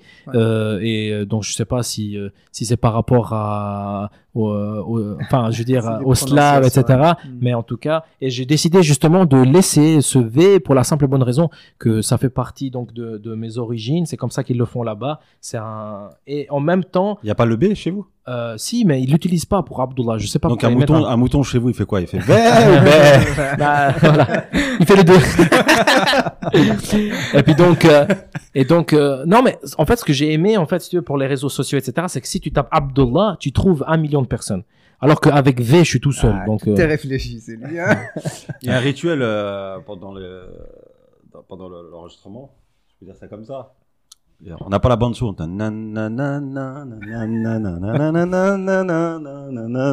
Allez, c'est parti.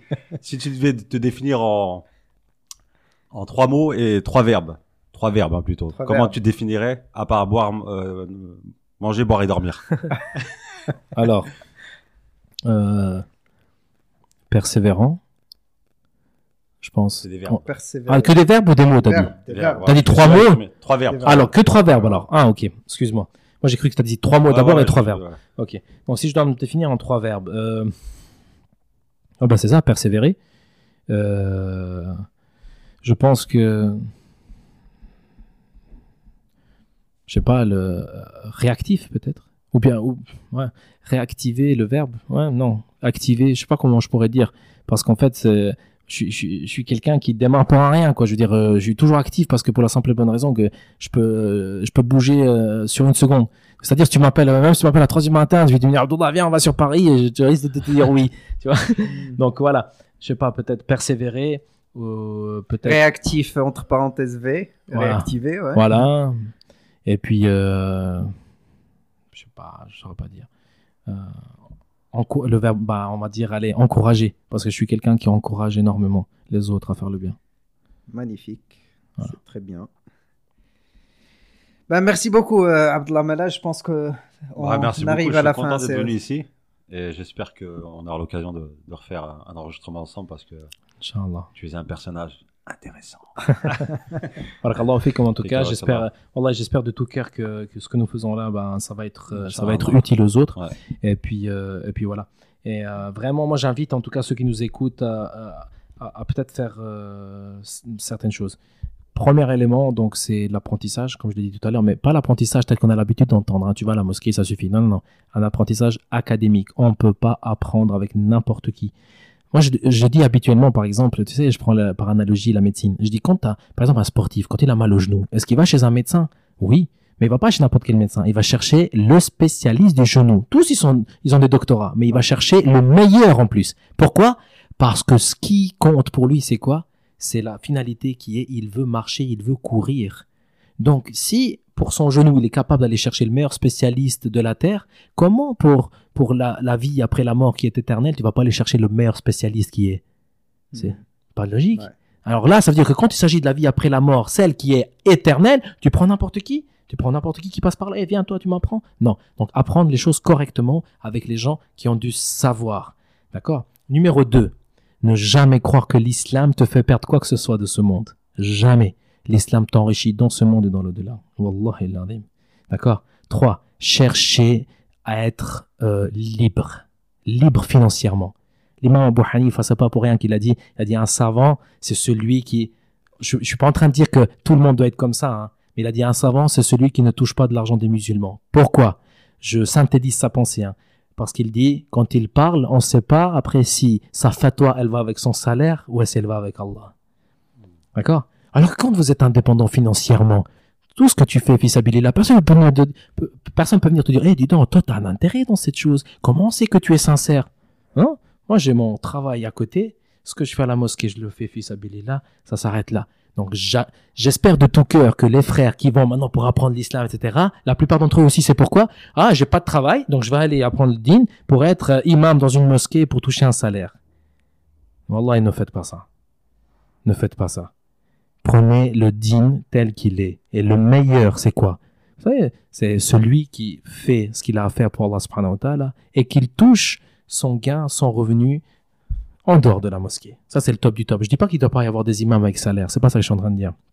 Mais on est en train de parler là à tout le monde. Les imams, c'est une petite, infime partie de notre communauté. Mais la grande partie de notre communauté, c'est qui? C'est des musulmans lambda, comme, comme euh, moi et toi. Donc, c'est-à-dire que on doit comprendre que nous, nous avons ce rôle à jouer.